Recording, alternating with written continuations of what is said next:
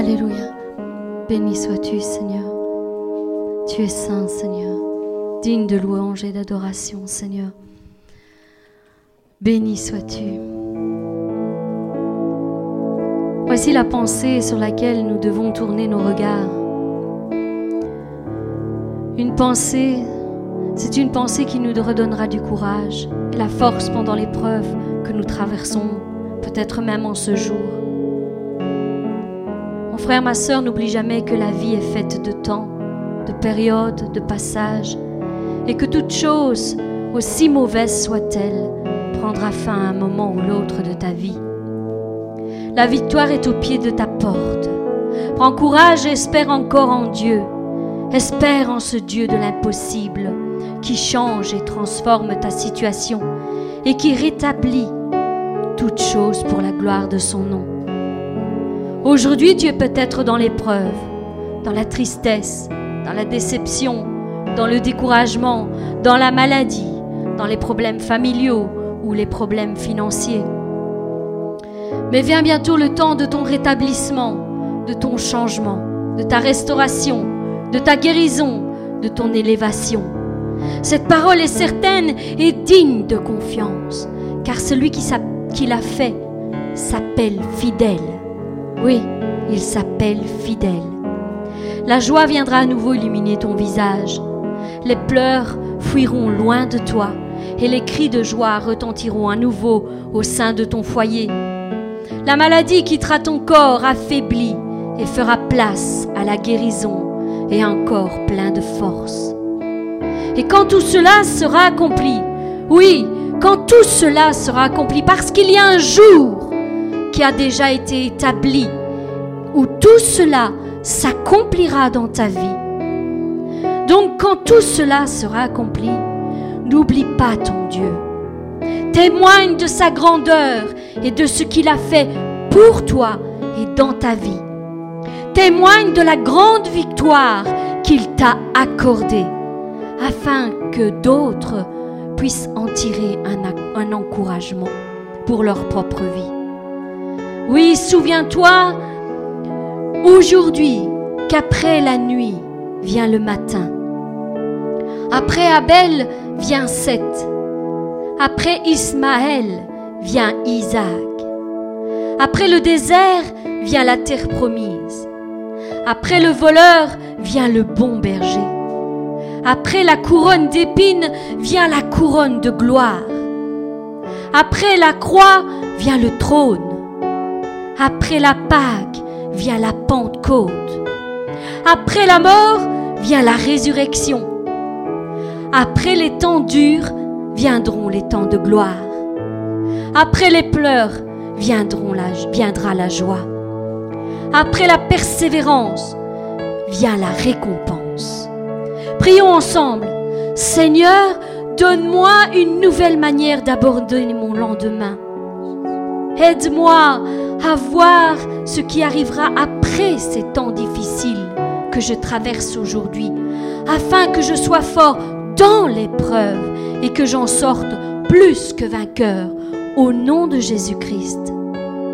Que le Dieu de gloire et de toute espérance te vienne en aide, mon frère, ma sœur, et te donne une nouvelle vision de comment aborder et traverser les épreuves que tu rencontres dans ta vie. Soyez bénis infiniment et abondamment et bien au-delà de tout ce que vous pensez ou même imaginez. Amen. Alléluia. Seigneur mon Dieu, tout ce que nous voulons garder devant les yeux, Seigneur, c'est toi. Ce n'est pas, Seigneur, les épreuves. Seigneur, ce n'est pas les problèmes et les difficultés qui passent devant nos yeux, Seigneur.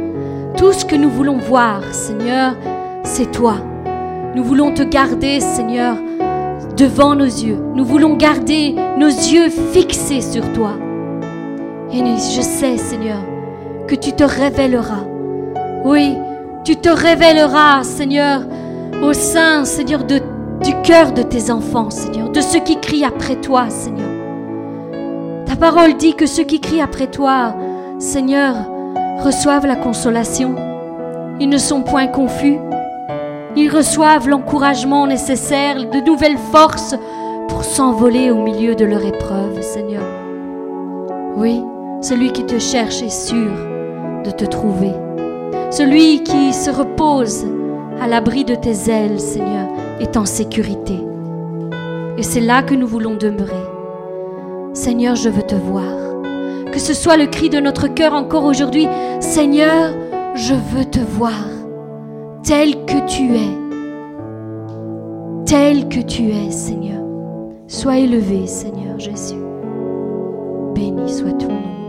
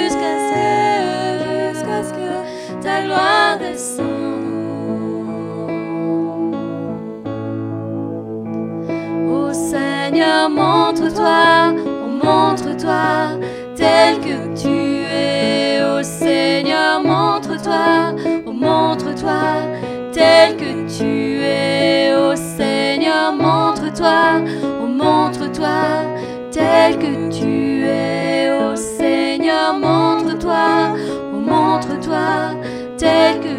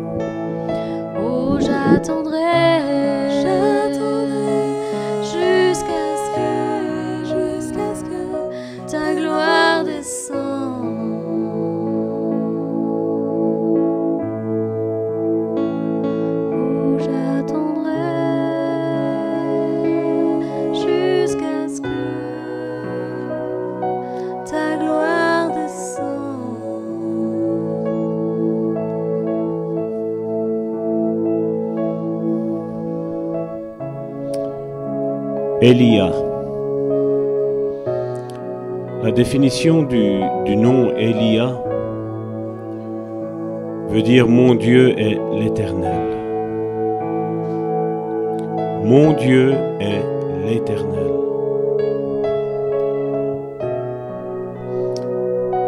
Ce nom est un nom très important. Beaucoup de Dieu un Dieu lointain. Un Dieu où les prières sont vaines. Un Dieu qui ne se préoccupe pas de sa création. Certains ont fait de Dieu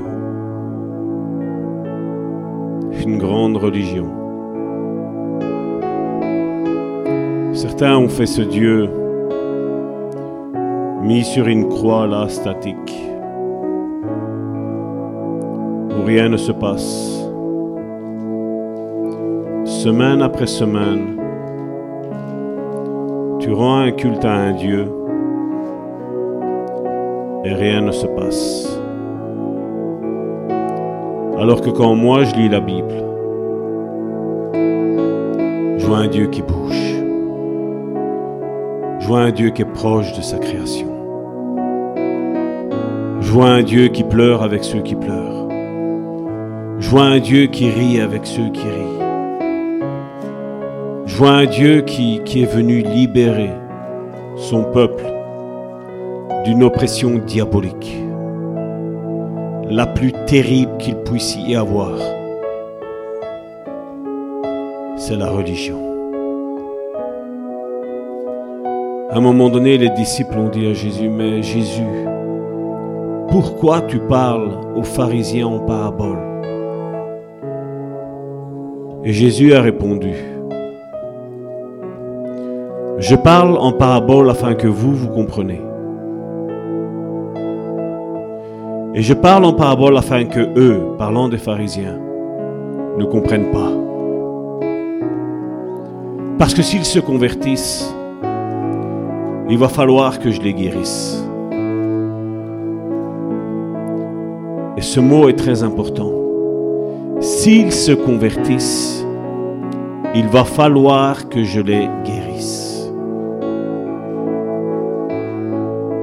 Ma question est, ou la question que nous devrions tous nous poser, est pourquoi ce problème?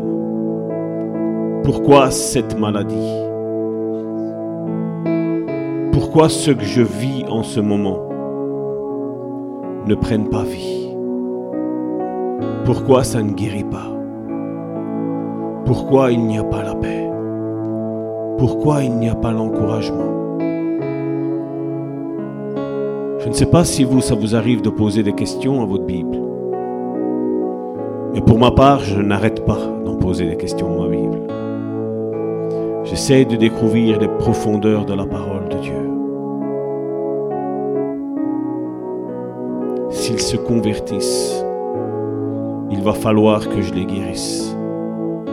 Même Jésus, même le Jésus que nous prêchons, même le Jésus que nous connaissons, n'avait même pas envie de guérir les pharisiens, n'avait pas envie de guérir ces religieux,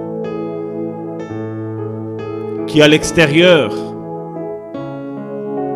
ils étaient tous beaux, ils étaient tous gentils. Jésus dit, s'ils se convertissent, il va falloir que je les guérisse. Mon frère, ma soeur, la bonne nouvelle est celle-là. Et que Dieu est là aujourd'hui. Si tu fais de ce Elia, mon Dieu est l'Éternel, ton Dieu, où tu dis tous mes raisonnements théologiques, pharisianiques, je les retire de devant moi. Et je me mets à nu devant Dieu. Dieu va te guérir. Dieu va te délivrer. Dieu va te ressusciter.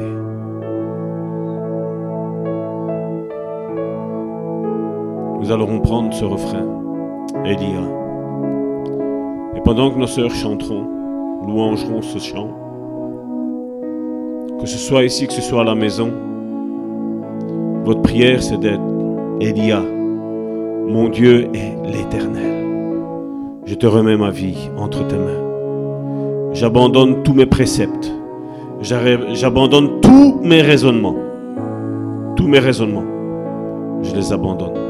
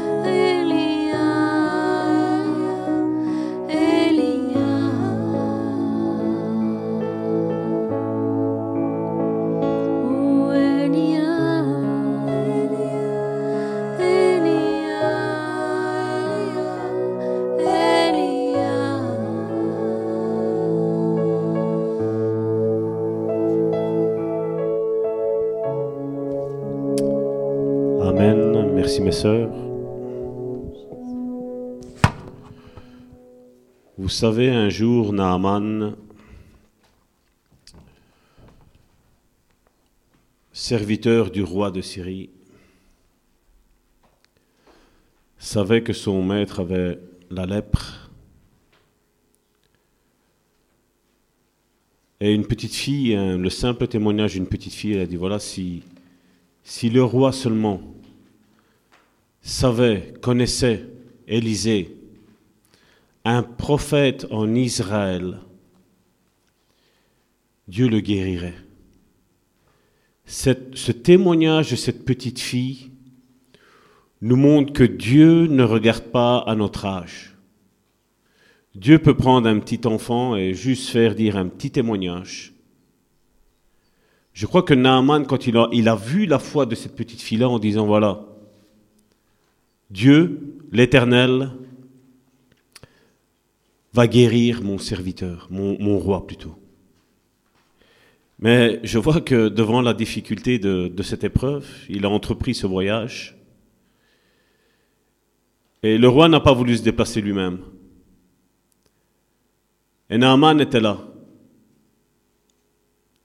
Naaman était là et Élisée a son propre serviteur lui dire, voilà, jette-toi dans ce fleuve.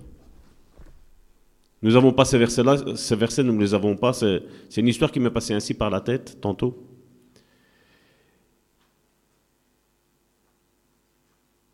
Et nous voyons que quand il y a la parole du serviteur Élisée qui est envoyée par son serviteur, on voit que Naaman, il est stupéfait. Il dit quoi? Pourquoi je dois me jeter dans ce fleuve ici alors qu'il y a un fleuve là-bas? Et aujourd'hui, combien sont comme cela Pourquoi je devrais venir au bon samaritain alors que j'ai une église? Mais moi, je dis toujours, l'onction dépend des serviteurs qui y sont dedans. Aujourd'hui, beaucoup font le rôle de pasteur en tant que boulot, comme job.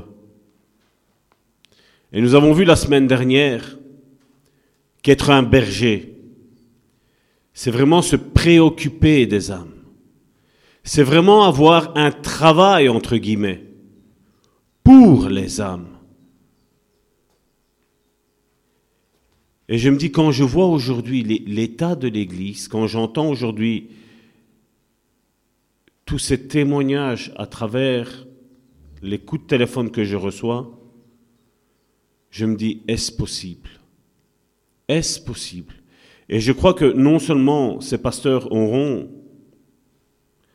de grandes conséquences sur leur âme là en haut, ou là ou ici en bas, je suppose que ça va se passer,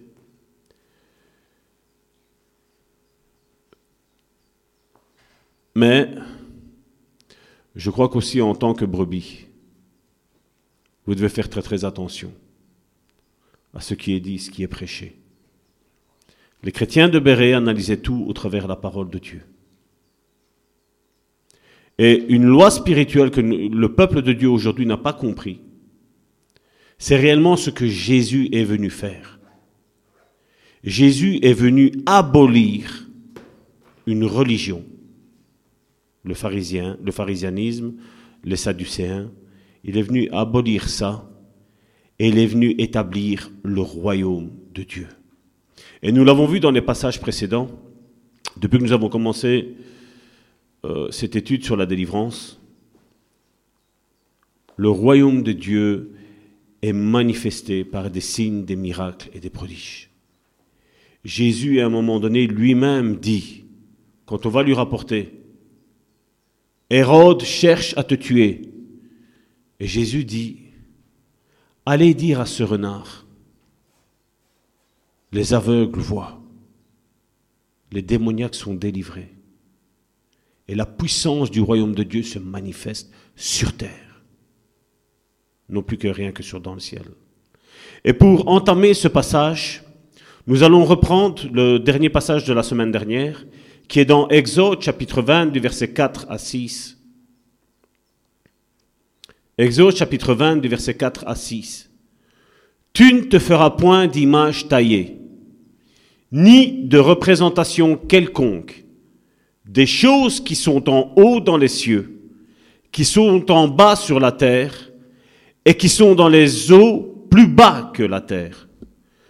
Tu ne te prosterneras point devant elles, tu ne le serviras point, car moi, l'Éternel, ton Dieu, car moi, l'Éternel, ton Dieu, Elia, je suis un Dieu jaloux. Je suis un Dieu jaloux qui punit l'iniquité des pères sur les enfants jusqu'à la troisième et la quatrième génération de ceux qui me haïssent, et qui fait miséricorde jusqu'à mille générations à ceux qui m'aiment et qui gardent mes commandements. Je répète, à ceux qui m'aiment et qui gardent mes commandements. Et comme je le disais la semaine dernière, beaucoup me diront, mais ça va tort, tu es dans l'Ancien Testament. Et comme j'ai répondu la semaine dernière, je reste sur ma position.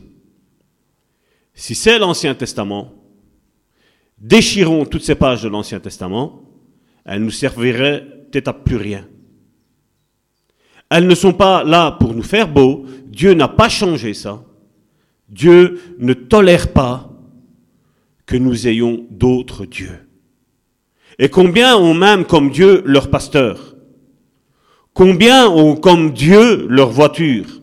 Combien ont comme Dieu leur femme, leur époux. Combien ont comme Dieu leurs enfants. Les célibataires me disent non. Combien ont un Dieu qu'ils servent, qui se prosternent devant Combien ça? Même notre religion évangélique est infestée de ça. Beaucoup prennent ce passage-là pour le taper dans le visage des catholiques. Mais moi, je dis évangélique, on n'est pas mieux. Hein. On n'est pas mieux. Hein. Et comme je le disais la semaine dernière, le fait d'être en Christ ça réfère à ce qui était mis juste à la fin de ce verset-là et qui garde mes commandements. Et quand tu es en Christ, tu marches comme Christ l'avait, le veut que tu, tu marches dedans. Moi, je ne crois pas qu'on me dit aujourd'hui être en Christ et comme c'est le, vous lisez le livre, la première épître de Jean qui le dit. Celui qui pratique le péché n'a pas connu Dieu. Et aujourd'hui, combien pratiquent le péché? Disent être en Christ, mais sont éloignés de Christ. Et comme je le dis toujours, c'est pas que il ne faut pas faire ou il faut faire, c'est pas ça. La conversion de cœur, comment elle se passe? C'est je vais dans mon lieu secret, la chambre, et j'invite Dieu à venir dans mon cœur avec mes problèmes, avec mes, difficultés, avec les malédictions, avec tous les démons que vous pouvez avoir, et je dis à Dieu, viens dans ma chambre. Et Dieu non seulement va venir dans ta chambre, mais Dieu va venir dans la meilleure des chambres, ton cœur. Parce que Jésus, parlant des pharisiens, à un moment donné, qu'est-ce qu'il leur a dit? Euh, Non, c'est pas. Euh, oui, il parlait, il parlait pour les pharisiens. Parce que les pharisiens disaient, mais tes disciples, ils ne se lavent pas les mains. En leur disant, nous, on ne le savait pas, qu'est-ce qu'ils disaient? On a une petite connaissance, mais bon, quand on lit, on ne se tracasse plus de, des coutumes, de, de, de ce, de, ce qui, de ce voulait se dire. Et Jésus dit, oh, mes amis, il fait, c'est pas ce qui rentre en vous qui est impur. C'est dans je ne l'ai pas pris, mais c'est dans Marc chapitre 7, à partir du verset 14 jusqu'au verset 23. Jésus dit, c'est pas ce qui rentre en toi qui te, qui te pourrit. Mais ce qui me cause problème, je paraphrase. Jésus dit, c'est ce qui sort de toi.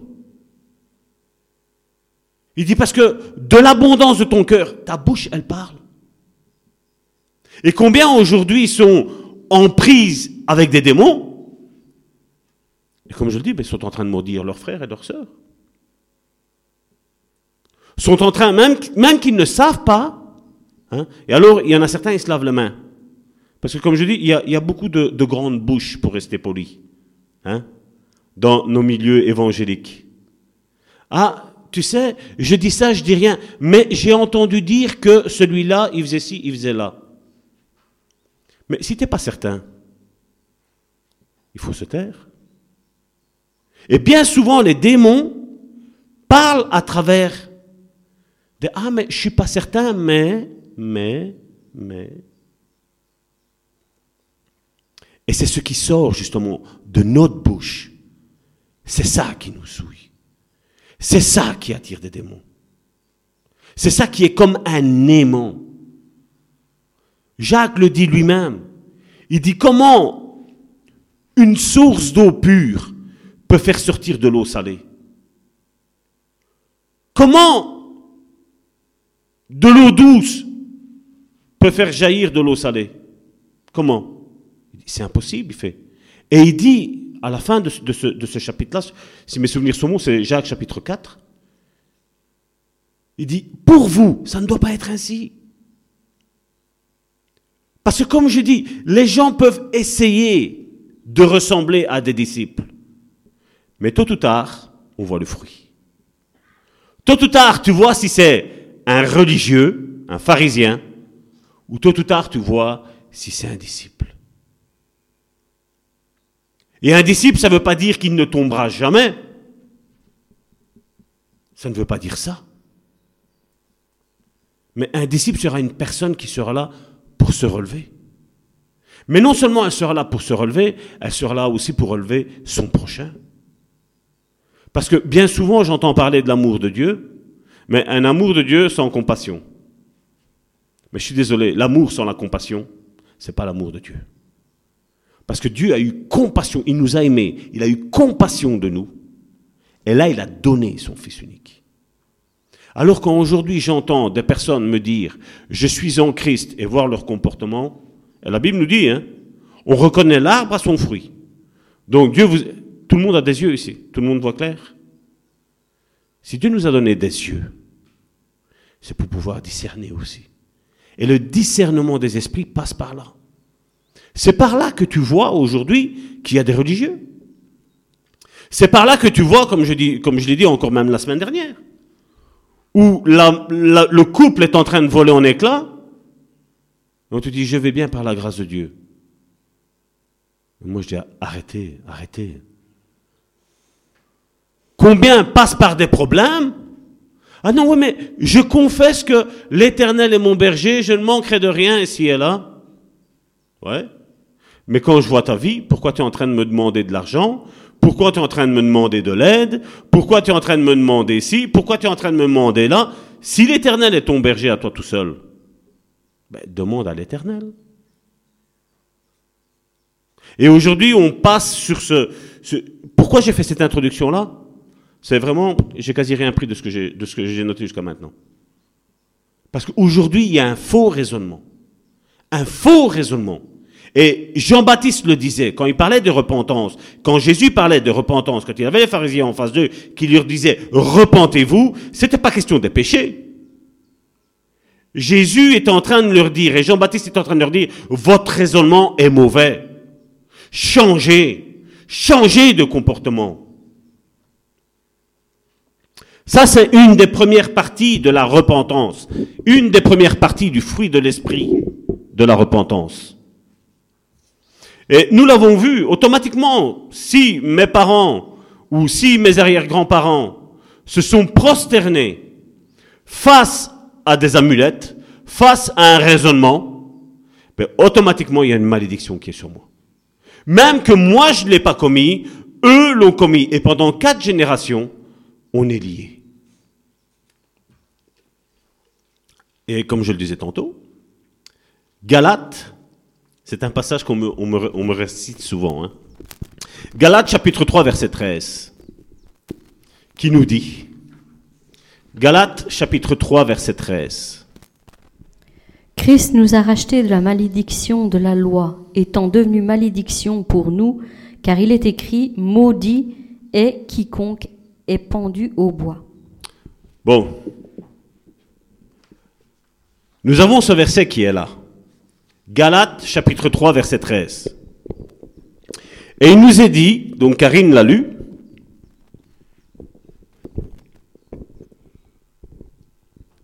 en deux mots, Christ s'est fait malédiction pour nous, il nous a racheté de la malédiction. Hein C'est ce qu'il a mis, hein Car il est écrit, maudit est celui qui est pendu au bois. Et après, qu'est-ce qu'il a mis juste après bois? Il y a une virgule. Et la virgule, ce n'est pas un point. Le point, s'il y aurait eu un point, ça aurait été une chose. Mais il n'y a pas de point. Il y a une virgule.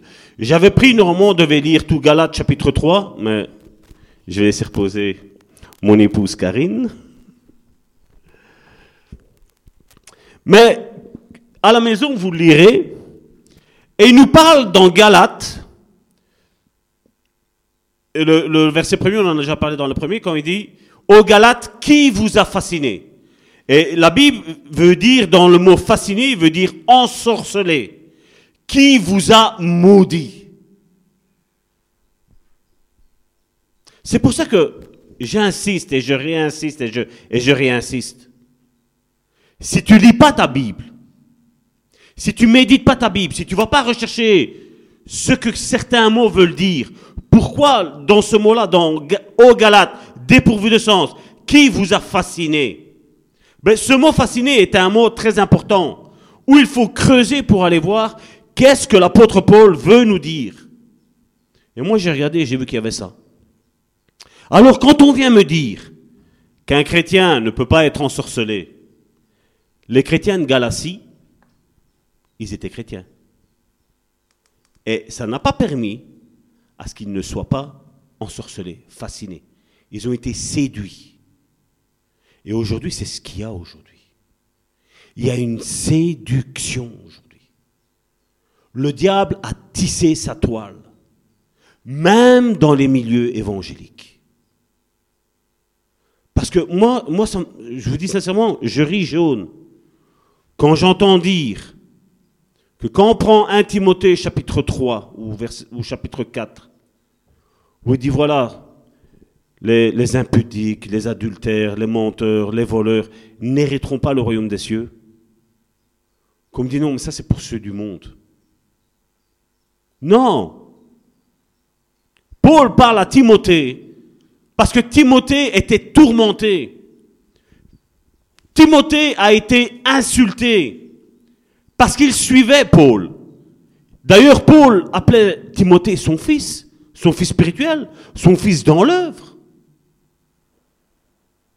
Et Timothée était en train de prêcher, mais il voyait qu'il y avait cette séduction alentour de lui.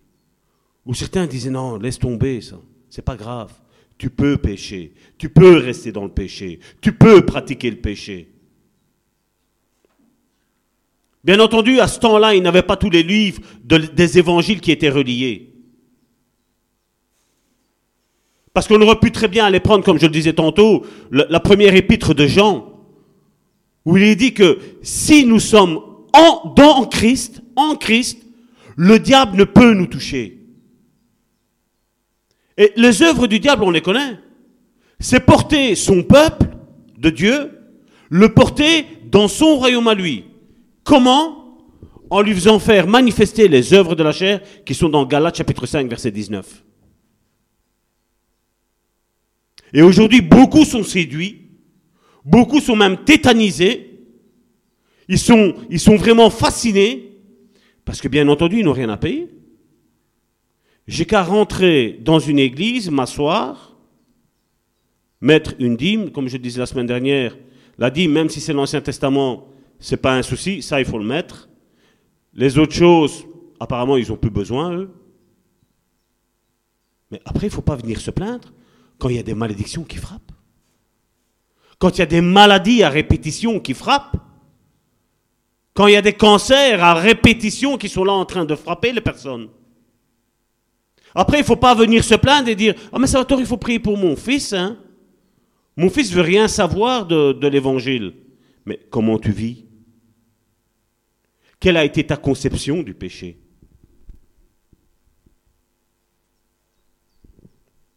Mais apparemment, comme je dis aujourd'hui, tout va bien par la grâce de Dieu. Ben, moi, je, vais vous dire sincèrement, cette grâce que eux prêchent, moi, il m'en faut pas, du tout. Mais si on lit Galate, il nous est parlé de la foi d'Abraham. Il nous est parlé qu'il n'y a qu'une seule postérité. Il nous est parlé que tous ceux qui ont mis la foi comme Abraham l'avait, et là, je, vais vous envoyer à réécouter les prédications que nous avons faites le 28 octobre 2018, le 4 novembre 2018, le 11 novembre 2018 et le 18 novembre 2018 sur les quatre piliers de la foi. Parce qu'aujourd'hui, comme je dis, il y en a beaucoup qui disent avoir la foi. Mais quand tu regardes leur agissement, quand tu regardes l'arbre, tu te dis, oulala, il est pourri cet arbre-là. Hein. Il n'y a pas de fruits dans cet arbre-là. Hein. Quand je vois aujourd'hui qu'il y a des craintes pour des bêtises, je me dis, mais elle est où la foi? Et là, je vous renvoie à ce que Jésus a dit. Quand le Fils de l'homme viendra dans sa gloire, trouvera-t-il la foi sur la terre? Jésus connaissait hein, la réponse. C'est pas que Jésus va venir et il y aura plus personne qui aura la foi, mais il y aura une minorité qui aura la foi. Jésus, la réponse, il la connaissait. Hein. Quand on voit les temps que nous vivons aujourd'hui, qu'est-ce que Jésus nous a aussi dit? À cause de l'iniquité, l'amour du plus grand nombre se refroidira. Parce qu'aujourd'hui, combien, comme je dis encore tantôt, prêche que tu peux être chrétien et tu peux en même temps pécher. Mais c'est vrai que si ma sœur pêche contre mon frère, c'est pas un souci. Mais quand ma sœur pêche contre moi, là, ça devient un souci. Là, ça devient un problème. Et alors là, on voit que eux, leur prédication, là, elle change. De que quand l'autre euh, fait du mal à l'autre, il est sauvé. Mais c'est bizarre que quand l'autre fait du mal à, à la personne même, au pasteur généralement. Ah non, celle-là, elle n'est plus sauvée, celle-là maintenant. Et on a aujourd'hui des conducteurs spirituels schizophrènes. Pourquoi? Parce qu'ils ne connaissent pas Dieu. Ils ne connaissent pas la voix de Dieu. Combien de fois j'ai entendu aussi certains qui prêchent la relation d'aide, la cure d'âme et la délivrance, hein, dire Ah, c'est impossible d'entendre Dieu. Dieu maintenant ne parle plus. Comment tu fais tes délivrances? Comment tu discernes? Comment tu aides ton frère, ta sœur? Si tu n'entends pas Dieu. Maintenant, comme je dis, j'essaye à l'extrême de, de, ceux qui sont tout en train de dire Dieu m'a dit, Dieu m'a dit, Dieu m'a dit. Récemment, on a connu une personne, Dieu m'a dit, Dieu m'a dit, ouais. Mais ben, à un moment donné, qu'est-ce que j'ai dû dire? Ma femme était présente, une autre sœur était présente, qu'est-ce que j'ai dû dire? Ben, si tu es dans la foi, si, Dieu t'avait dit de participer à un séminaire, si Dieu t'a dit que cet homme-là était ton mari, dis-moi pourquoi maintenant tu es sur le point de divorcer. Et je crois qu'il y avait même une histoire de jeûne dedans. Hein. Mais aujourd'hui, tu peux entendre ça, même dans la bouche des religieux. Ah, je vais jeûner. Et qu'est-ce que ça va changer que tu vas jeûner? Et ça, on voit que ce sont tous des raisonnements pharisianiques. Je dis pharisianique, pourquoi? Parce que c'est pyramidal. C'est les conducteurs qui enseignent ça au peuple. Nous n'avons pas besoin de ça. Nous avons besoin de briser ces malédictions. Comme récemment, il y a un, un ou deux mois d'ici, j'ai parlé avec quelqu'un. Je dis, s'il n'y a pas de malédiction dans ta vie, je dis, dis-moi pourquoi tu me contactes. Dis-moi pourquoi tu es dans les problèmes. Si Dieu t'aime, moi, si je vois mon fils qui est dans les problèmes, j'essaye de l'aider, n'est-ce pas? Je dis, Pourquoi Dieu n'est pas en train de t'aider? Pourquoi? Et alors là, on, on reste la bouche ouverte, on ne sait plus quoi dire. Et c'est là où je dis, il y a vraiment, Dieu devrait envoyer des fois quelques coups de foudre dans, dans notre vie hein, pour dire d'un petit peu nous réveiller. Parce que quand je vois un petit peu comment ces religieux sont là, je me dis, qu'est-ce qu'ils sont en train de faire? Donc nous l'avons lu, Exode chapitre 20 du verset 4 à 5, où il s'agissait d'idolâtrie que les parents ont fait et qui ont une conséquence sur la vie des enfants. Et on le voit que ça attire des malédictions. Mais c'est vrai qu'aujourd'hui, quand quelqu'un a un esprit de divination aujourd'hui, Dans les églises, on le fait vite pasteur, euh, prophète plutôt. Euh, pour d'autres, on le fait pasteur, parce que bon, il y a certains où on ne croit plus au ministère de prophète, mais bon, on va, on va mettre ça de côté. À l'autre, on va dire mettre un fameux don de prophétie. Non. Si la source n'est pas sale, si la personne n'est pas délivrée complètement, la source est pourrie. La source est tachée. Et ce qui va sortir, même si c'est avec des bonnes intentions, ben, ça va porter une malédiction dans la vie de, son prochain. Quand j'entends dire certaines choses que certains doivent faire pour dire d'être dégagés, je me dis, ça c'est une malédiction qu'ils sont en train de te lancer. Hein. Si tu jeûnes pas, ton fils est malade. Si tu jeûnes pas, ton fils va mourir. J'ai fait écouter récemment. C'est des malédictions, ça. Hein. Ça peut paraître beau, hein, mais ce sont des malédictions. Des malédictions qu'il faut briser. Et malheureusement, le peuple de Dieu aujourd'hui a peur de dire comme Jésus, arrière de moi, Satan. Quand une malédiction est lancée.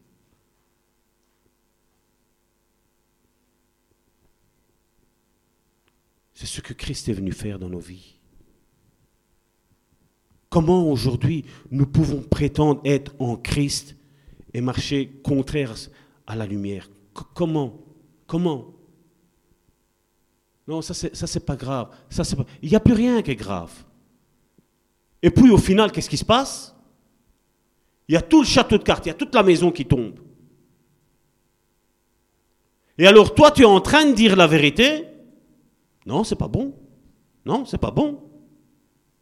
Mais au final, vous savez quoi, c'est ce que je, ce que je réponds. Ça fait, ça fait un petit temps que je réponds tout le temps comme ça. Je dis, moi et ma femme, on va bien. Mes enfants vont bien. On est bien. Si tu as envie de souffrir, si tu as envie d'attendre qu'il y ait un divorce, si tu as envie d'attendre qu'il y ait un drame dans ta vie pour dire de bouger, fais à ta tête. Mais les conséquences vont être dures. Et bien souvent, on me dit, hein, je vais voir, je vais voir tu, vas voir quoi? Tu vas attendre quoi? Plus les jours passent, plus le diable tisse sa toile. Plus le diable tisse sa toile, plus tu n'arriveras pas à bouger. Si on ne prend pas conscience maintenant qu'il y a des besoins et qu'il faut absolument briser ces malédictions-là, il ne faut pas attendre que ce soit trop tard. Parce que oui, Dieu peut faire qu'un couple se reconstruise. Oui, nous y croyons. Mais pourquoi passer par ce chemin-là? Pourquoi ne pas chercher à arranger la fuite avant que le mur s'écroule? Réparer une fuite, ça va vite. Hein. Mais réparer un mur, ça prend du temps.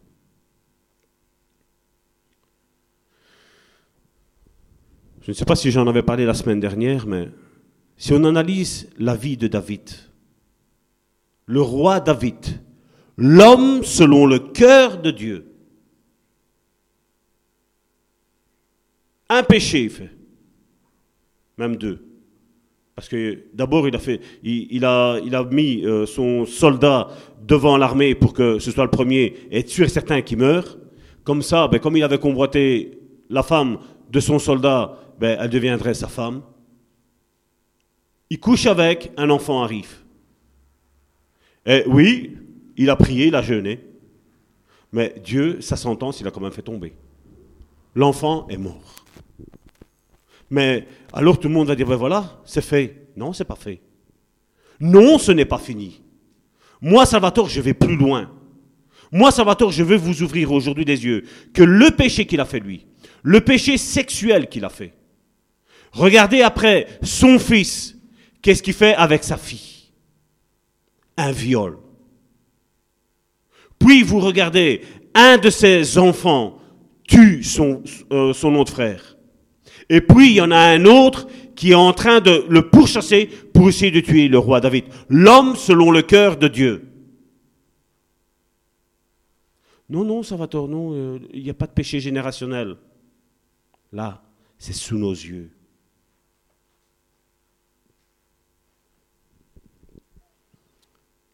On nous dit qu'il n'y a pas de péché générationnel. Dites-moi un petit peu pourquoi alors. Il me dérange. Dites-moi un petit peu s'il n'y a pas de péché générationnel, Pourquoi à cause d'Adam, toute l'humanité est, maintenant est vouée à aller en enfer? C'est ce qu'on nous dit. Hein Il n'y a pas de péché générationnel. Et pourquoi toute la génération là ce sont, des, ce sont des questions que je suis en train de vous poser pour réveiller vos consciences, pour rentrer dans la vérité de Christ. Ce que je suis en train de prêcher, c'est la continuité de l'évangile que Jésus-Christ prêchait. Nous avons les écrits et là maintenant nous avons la pratique maintenant. Pourquoi l'humanité va en enfer? Pourquoi l'humanité est maintenant vouée à l'extermination? Parce qu'elle pratique les œuvres que Adam avait faites. Et alors, être en Christ, ça veut dire la même chose. C'est pratiquer les œuvres que Jésus faisait. Et qu'est-ce que Jésus faisait? Jésus était rempli de compassion. Jésus était rempli d'amour. Jésus était à l'écoute. Jésus partageait son pain avec ceux qui avaient faim. Ah, il donnait à boire à ceux qui avaient soif. Mais ça ne s'arrête pas là. Jésus, être en Christ, Christ apportait la guérison au, au peuple d'Israël. Christ a ressuscité les morts du peuple d'Israël. Être en Christ, c'est être comme Christ. Et je refuse de croire. Comme je dis, je ne parle pas du péché occasionnel. Je ne parle pas de ça. Mais je parle de, ceux qui se prétendent être en Christ et continuer à pécher. C'est une malédiction qui est là. Parce que vous êtes en train de vivre comme Adam vivait.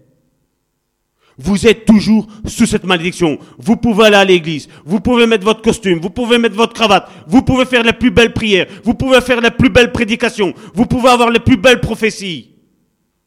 Jésus le dit. Seigneur, en ton nom on a chassé des démons.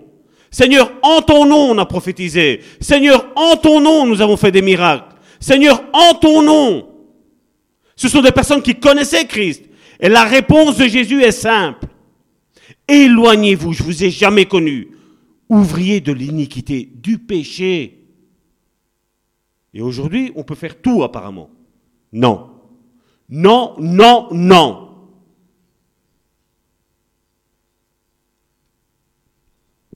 Oui, on est en crise quand on a la foi biblique. Quand je vous ai donné les quatre dates que nous avions. Les quatre piliers de la foi. Allez, allez les écouter. 3 fois W, le bon samaritain, eno.com. Vous allez à partir de la, donc c'est la dernière du mois d'octobre de 2018, et il y en a quatre. Il y a les quatre fondements qui nous montrent la foi, la véritable foi, pas celle qu'on nous prêche aujourd'hui. Moi, je parle de foi biblique. Je parle de nouvelle naissance biblique. Vous regardez sur le site, vous mettez naissance biblique, même sur YouTube, naissance biblique, Salvatore Gentile, vous allez tomber dessus. Et là, vous allez voir c'est quoi être réellement né de nouveau. Idem pour le baptême. Nous sommes en train de vivre un temps là maintenant. Il est plus qu'imminent le retour du Seigneur. Il est plus qu'imminent. Il est plus qu'imminent maintenant. Nous devons prendre la résolution de réellement servir Dieu. Parce que toute notre éternité va en dépendre. Et certains se contentent juste à dire non, moi je vais juste à l'église. Je veux être juste ceux qui sont sauvés par le feu. Mais crois-moi bien, si tu pars avec ce raisonnement ici-bas sur cette terre, je doute que tu sois converti. Je doute que tu aies réellement connu Dieu. Parce que la nouvelle naissance va te porter à aimer l'Église la nouvelle naissance va te porter à avoir compassion de ton frère, de ta sœur. La nouvelle naissance va te faire avoir envie de servir Dieu. Tu vas voir toutes les choses que le monde te donne là comme de la pourriture, comme l'apôtre Paul le disait. Et combien sont aujourd'hui dans ces addictions, dans ces malédictions? Si vous lisez maintenant, on ne va pas le prendre, tout le texte en entier, vous lisez Deutéronome chapitre 28. Il, commence par les malédictions, il finit par les bénédictions, si mes souvenirs sont bons. Ou c'est le contraire C'est le contraire, mon épouse dit. Donc, merci ma chérie. Si on regarde Deutéronome un petit peu plus, près, regardez déjà combien vont se sentir dans, dans ce passage-là. Deutéronome chapitre 28 du verset 66 à 68.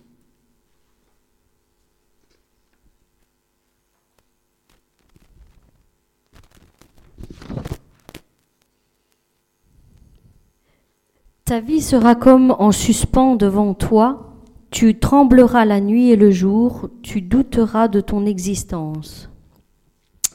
Dans l'effroi qui remplira ton cœur et dans la présence de ce que tes yeux verront, tu diras le matin, puisse le soir être là, et tu diras le soir, puisse le matin être là.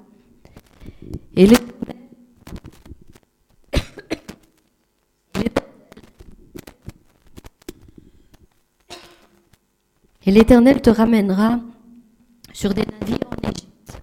Je vais, je vais lire. Ta vie sera en suspens devant toi. Tu, tombes- tu trembleras la nuit et le jour. Tu douteras de ton existence. Dans l'effroi qui remplira ton cœur et en présence de ce que tes yeux verront, tu diras le matin, puisse le soir être là. Et tu diras le soir, puisse le matin être là. Et l'Éternel te ramènera sur des navires en Égypte, et tu finiras ce chemin dont je t'avais dit. Tu ne le reverras plus.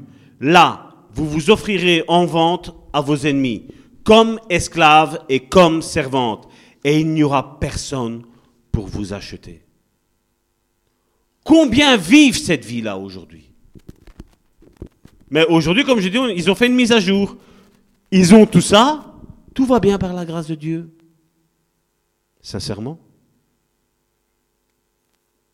À un moment donné, comme je dis, on est face à face avec Dieu. hein. On est face à face avec Dieu. hein. Et on se dit, Seigneur, ma vie, comment elle est? On voit combien sont comme ce verset. La crainte les empare. Les empare. C'est un signe évident que la malédiction est derrière la crainte du lendemain. Vivre sous une malédiction, c'est comme vivre sous une ombre. Vous n'êtes jamais, jamais, jamais tranquille. Jamais. Il faut savoir qu'il y a quelque chose qui te lie et il faut la briser. Et ce soir, dis-toi, c'est ton jour. Ce soir, c'est le jour où tu vas être délivré de cela. Et comme je dis, il n'y a pas besoin de, dire oui, je suis en Christ et voilà, et tout, tout est fait. Non, non, il faut qu'on prie ensemble. Il faut qu'on brise ces liens. Parce que l'unité fait notre force à nous en tant que disciples de Dieu. Deutéronome chapitre 28, verset 45. C'est Dieu qui parle. Toutes ces malédictions viendront sur toi. Elles te poursuivront et seront ton partage jusqu'à ce que tu sois détruit parce que tu n'as pas obéi à la voix de l'Éternel, ton Dieu, parce que tu n'auras pas observé ses commandements et ses lois qu'il te prescrit. Et alors aujourd'hui, on nous dit non, non, ça va. J'ai accepté le Seigneur, le pasteur m'a appelé, m'a appelé, on a fait la prière de repentance de tous les péchés, voilà, c'est fini, je suis une nouvelle créature.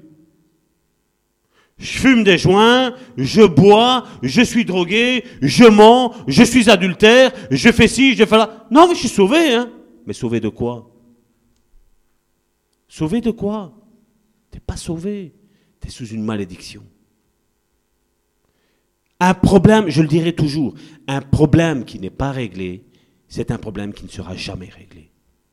Les problèmes sont faits pour être réglés. Les problèmes sont faits pour qu'on en discute ensemble. Regardez, prenez un couple qui s'est divorcé, parlez avec le mari. Ben, il va vous dire que lui, il avait tous les droits. Que lui n'a jamais rien fait de mal. Oui, une petite... bah, J'ai fait que ça. hein. Parlez après avec la femme. Non, mais... Elle, c'est la sainte. hein. C'était le mari qui était le mauvais. hein. Qui dit la vérité là-dedans? Qui dit la vérité là-dedans? Et bien souvent, des sources de divorce qu'on a aujourd'hui, c'est à cause du rejet à cause des malédictions. Et maintenant, aujourd'hui, je vois que beaucoup disent aimer leurs enfants, mais on se sépare de la femme sans savoir que les enfants vont reproduire ce que les parents ont fait. Qu'ils le veulent ou qu'ils ne le veuillent pas, ils vont le reproduire. Parce que c'est une malédiction qui est là, qui se lance. Mais c'est pas Dieu qui la lance quelque part. C'est l'être humain qui se met dans ce chemin. Parce que Dieu nous place devant la bénédiction et devant la malédiction. Et c'est nous qu'on choisit. C'est mes pas qui vont faire en sorte que ma famille est bénie ou si ma famille est maudite. Et si je me rends compte qu'il y a des malédictions, qu'il y a des addictions, il est encore temps de briser. Il est encore temps de retourner sur le sentier que Dieu a placé, le sentier de la bénédiction.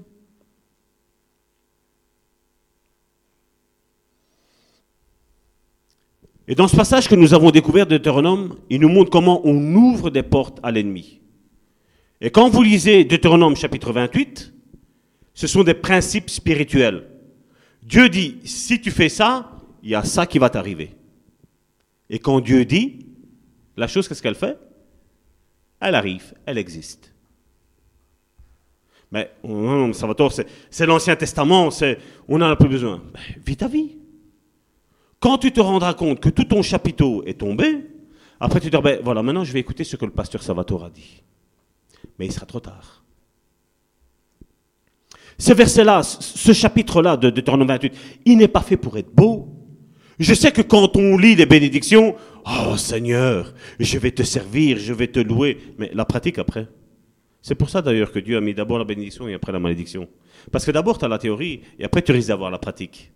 Parce que je le vois malheureusement au sein de notre peuple qui se dit évangélique, qui se dit peuple de Dieu, je vois aujourd'hui que on préfère la malédiction.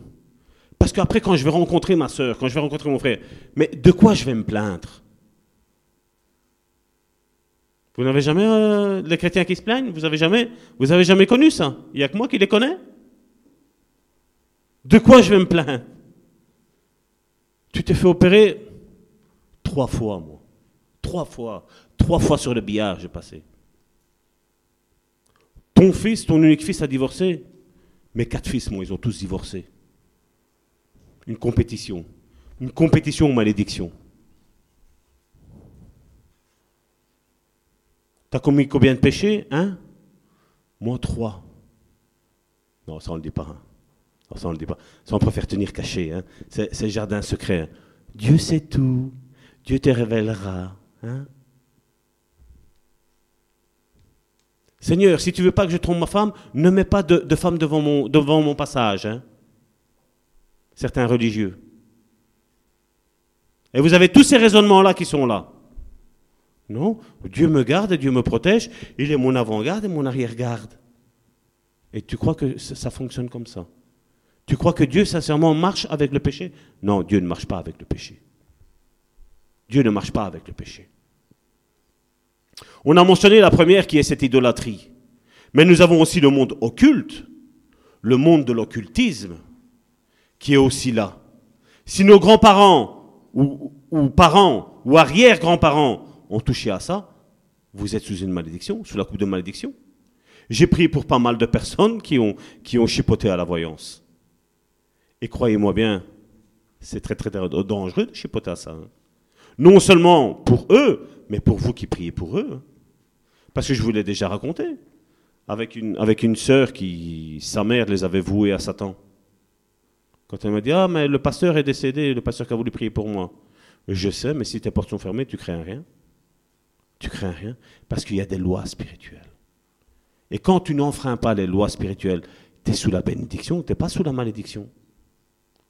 Maintenant, ça sert à quoi de marcher sous, sous le couvert du péché, sachant que tu vas être sous une malédiction, et demander après à quelqu'un de prier pour toi pour avoir une bénédiction. Ça ne fonctionne pas comme ça. Ça ne fonctionne pas. Hein. Avant, c'est vrai que quand, quand quelqu'un me téléphonait, je devais terminer par prier. Tout le temps. Mais demandez à ma femme dernièrement encore. Étonnamment, le téléphone s'est coupé. Et j'ai dit à ma femme, je ne sens pas pour prier pour cette personne-là. J'ai dit à ma femme, je ne sens pas. On a retéléphoné, on a rediscuté. Comme je ne le sentais pas, je n'ai pas prié. C'est 24 heures après. On a vu le fruit du résultat. Non, non, mon frère, euh, ça, tu vois, j'ai pas besoin de couper parce que voilà, je suis une nouvelle créature. Ben ouais, ça va, ok, pas de souci. Gloire à Dieu. Gloire à Dieu. Des fois, Dieu nous fait économiser même notre salive. Combien aujourd'hui sont sous des addictions? Alcool, drogue, voiture, des jeux aujourd'hui. Même les jeux. Non, il ne se passe rien. Non, tout va bien. Tout va bien. Mais lire la parole une heure par jour, c'est un petit peu trop dur. Passer une heure en prière, c'est trop dur. Aller au culte, c'est trop dur. Ce sont des malédictions qui sont là derrière tout ça. Ce sont des empêchements qui sont là derrière tout ça. Mais comme je dis, si on veut être délivré, Dieu délivre. Mais si on ne veut pas être délivré, mais Dieu ne fera rien. Qu'est-ce que Jésus faisait? Il y avait un malade devant lui, je l'ai dit la semaine dernière. Il y a un malade devant lui. Que veux-tu que je fasse? Vous croyez sincèrement que Dieu ne savait pas qu'est-ce qu'il voulait? Sincèrement. Ben oui, Dieu savait. Mais Dieu a posé cette question-là pour que toi et moi, nous nous posions des questions quand Jésus se posait des questions. Pourquoi Jésus a dit ça? Pourquoi Jésus a parlé comme ça? Pourquoi? T'as un malade qui est là, ben c'est sûr et certain que c'est parce que, voilà, il veut que tu pries pour lui et que tu le guérisses. Parce qu'aujourd'hui, beaucoup aiment se plaindre, comme j'ai dit tantôt. C'est un ministère qui y a dans l'église évangélique, ça. C'est le sixième ministère par excellence. C'est la, voie par excellence, me plaindre. Mais l'appétiment sur soi, c'est un démon. Et ça, toi et moi, nous devons faire même attention. Parce que c'est un, comme j'ai dit tantôt, c'est un démon. Et s'il attire ton attention, qu'est-ce qui va se passer? Il y a un danger de transfert. Et alors que toi, tu n'as pas commis ça, ben après, oh, ma soeur Karine, j'ai raté ma sauce tomate. Oh, ma soeur Joséphine, j'ai plus de chocolat à la maison. Hein? Combien se plaignent? Je dis à mes enfants, comment reconnaître une addiction? C'est simple. On va couper Internet. Non, non, non, pas couper Internet. Pourquoi on s'énerve? On est calme. Combien sont, ils ont une addiction maintenant à Facebook, WhatsApp. Je parle avec certaines personnes, hein, et croyez-moi bien, hein. elles disparaissent de Facebook, et voilà, je suis rentré en cure de désintoxication pour Facebook.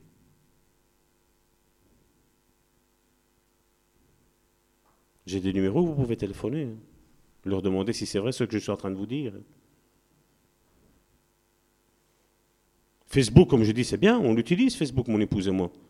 Cette église, aujourd'hui, grâce à ce qu'on fait, ben, ils peuvent, nos frères et nos sœurs à travers, le monde peuvent nous suivre. C'est une bonne chose, quand tu l'utilises dans le bon côté des choses. Mais ça peut être une addiction. Mais c'est aussi, qu'est-ce que, Facebook peut être aussi, peut attirer la curiosité. Qu'est-ce que mon frère Alain, il a dit? Qu'est-ce que ma sœur Karine a dit? Quel est son état d'âme? Hein? Et alors sur des écrits, on essaye de regarder comment est la personne. Ah, elle parle un petit peu de ses ennemis, elle est combattue. Ma soeur, j'ai une parole pour toi, Dieu va te faire justice. Oh, merci prophète. Ouais, Tintin. Tintin, prophète.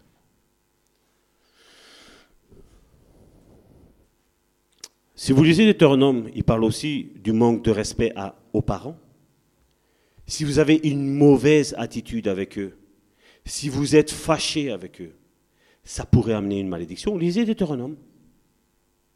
Puis il est écrit aussi, si vous êtes cruel envers les personnes handicapées, déficientes, si vous mentez à ceux qui ne peuvent, qui ne peuvent prendre soin d'eux-mêmes, si vous les trompez, on a connu ces personnes-là, qu'on profite de ces personnes-là qui sont déficientes, qui ont des soucis. Si vous opprimez de manière injuste ces personnes-là, eh bien, vous êtes sous une malédiction. Deutéronome nous le dit. Et puis Dieu dit, parle des péchés sexuels qui amènent la malédiction, l'inceste, l'homosexualité, les adultères, la bestialité. Quand ces choses se passent dans la famille, c'est l'évidence qu'il y a une malédiction dans la famille. Et alors, tout va bien par la grâce de Dieu. J'ai été abusé par mon père, tout va bien par la grâce de Dieu. J'ai été abusé par ma mère, tout va bien par la grâce de Dieu. J'ai été abusé par mon oncle, tout va bien par la grâce de Dieu. Ah bon? C'est ce que j'entends aujourd'hui. Hein mon frère Alain, il attrape aussi de l'urticaire avec ça. Quand on entend tout va bien par la grâce de Dieu. Et que, hein, après, on te dit, mais prie pour moi, j'ai ça qui va pas, j'ai ça qui va pas, j'ai ça qui va pas. Combien qu'on en a comme ça? Quand une fois une sœur m'a téléphoné, une sœur, elle se dit sœur, Salvatore, tu sais venir à la maison pour prier pour moi? Moi, mon épouse n'était pas là, elle était, au boulot, je crois. Je me je sais pas. Elle était occupée. J'ai j'ai dit, euh, on va voir quand est-ce qu'on va venir parce qu'elle n'habite pas tout près. Dit, on va voir quand est-ce qu'on va pouvoir venir. Mon épouse et moi. Je précise, mon épouse et moi. Parce que je n'ai pas allé à me retrouver dans la maison d'une femme seule, tout seul. Je n'ai pas à faire ça. Je le sais. Je sais où sont mes limites. Je sais où sont les limites de l'ennemi aussi. Parce que même que tu ne fais rien, t'as fait, apparemment. Mais bon, je passe les détails. Écoute, ma soeur, euh, non. Euh, tant qu'elle me- met ça, le Saint-Esprit me dit, Salvador, tu as bien répondu. De toute façon, elle, a quelque chose derrière la tête pour toi. Je dis, je ne viens pas. Hein, c'est ça être pasteur? Un pasteur, ça doit prendre soin de ses brebis. Ben, j'écoute, je dis. C'est ce que j'ai dit. Mes brebis, ce sont celles que je vois le dimanche.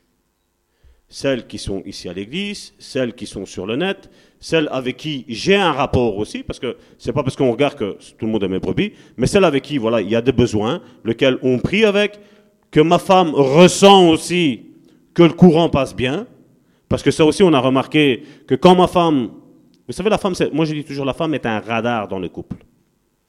Quand ma femme me dit, Salvatore, cette personne-là, je la sens pas. Masculin ou féminin? Salvatore, cette personne-là, je ne la ressens pas. J'ai tout le temps vu qu'elle a eu tout le temps raison. Tout le temps raison. Et c'est- je ne dis pas ça parce qu'elle est là, parce que c'est la réalité. Et ça, des fois, nous, on manque de discernement. Pourquoi? Parce qu'on a envie d'aider. Et tu es occupé, tu es omnibulé à aider, mais l'autre est là en train de veiller. Et c'est ça que quand je dis un ministère en couple, c'est la merveille. Quand les deux sont proches de Dieu. On a une symbiose. Mon épouse et moi, on a une symbiose. Au début, je dis, mais non, Karine, tu vois le mal partout. Et après, j'entendais, t'as vu, Salvatore, je te l'avais dit. Ouais, c'est vrai. Bah, coup de chance, hein. Puis la deuxième fois. Et puis, comme je dis, je dis, il faut apprendre de nos erreurs. Et ça, je sais que Dieu nous porte à faire des erreurs, pas que lui nous fait faire des erreurs, mais Dieu nous porte à faire des erreurs pour comprendre sur qui on peut avoir confiance. Et vous savez, vous voulez un truc déjà et une astuce pour reconnaître réellement vos frères et vos sœurs? Vous savez quand est-ce que vous, voyez, vous, pouvez reconnaître vos frères et vos sœurs? C'est quand vous n'allez pas bien. Si elles sont là. Parce que combien, quand tout va bien, vous dites, mon frère, le jour qu'il y a un problème, je suis là. Tu passes par un problème, hein, et après tu regardes, tu dis, mais tu téléphones et tu, tu, tu, tu, ça s'en occupé. Et on ne vient pas pour toi. Et ça, c'est quelque chose que nous devons tous retenir. Dans nos moments de difficulté, qui a été là Parce que la personne qui nous a aidés dans les moments de difficulté, croyez-moi bien, celle qui nous a aidés, plus tard, elle va passer par des moments durs, et c'est là où moi, je dois être là pour elle. C'est comme ça que Dieu fait dans le corps de Christ. Afin qu'il n'y en a pas un plus haut que l'autre. Dieu veut un équilibre au sein de son Église. C'est pour ça qu'il a donné l'Église avec tous ses membres.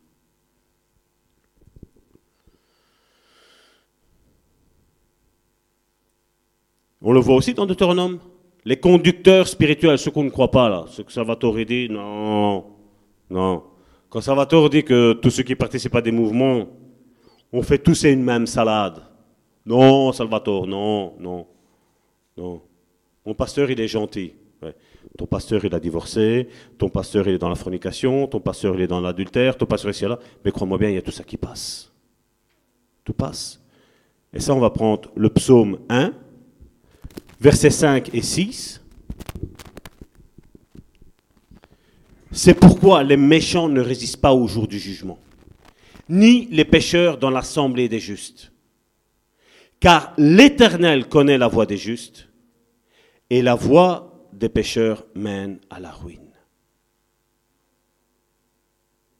Alors des fois, quand vous vous dites que l'Église, elle est petite, et que vous connaissez votre vie spirituelle, vous savez que vous essayez de marcher le plus droitement possible, et que l'Église est petite, gloire à Dieu.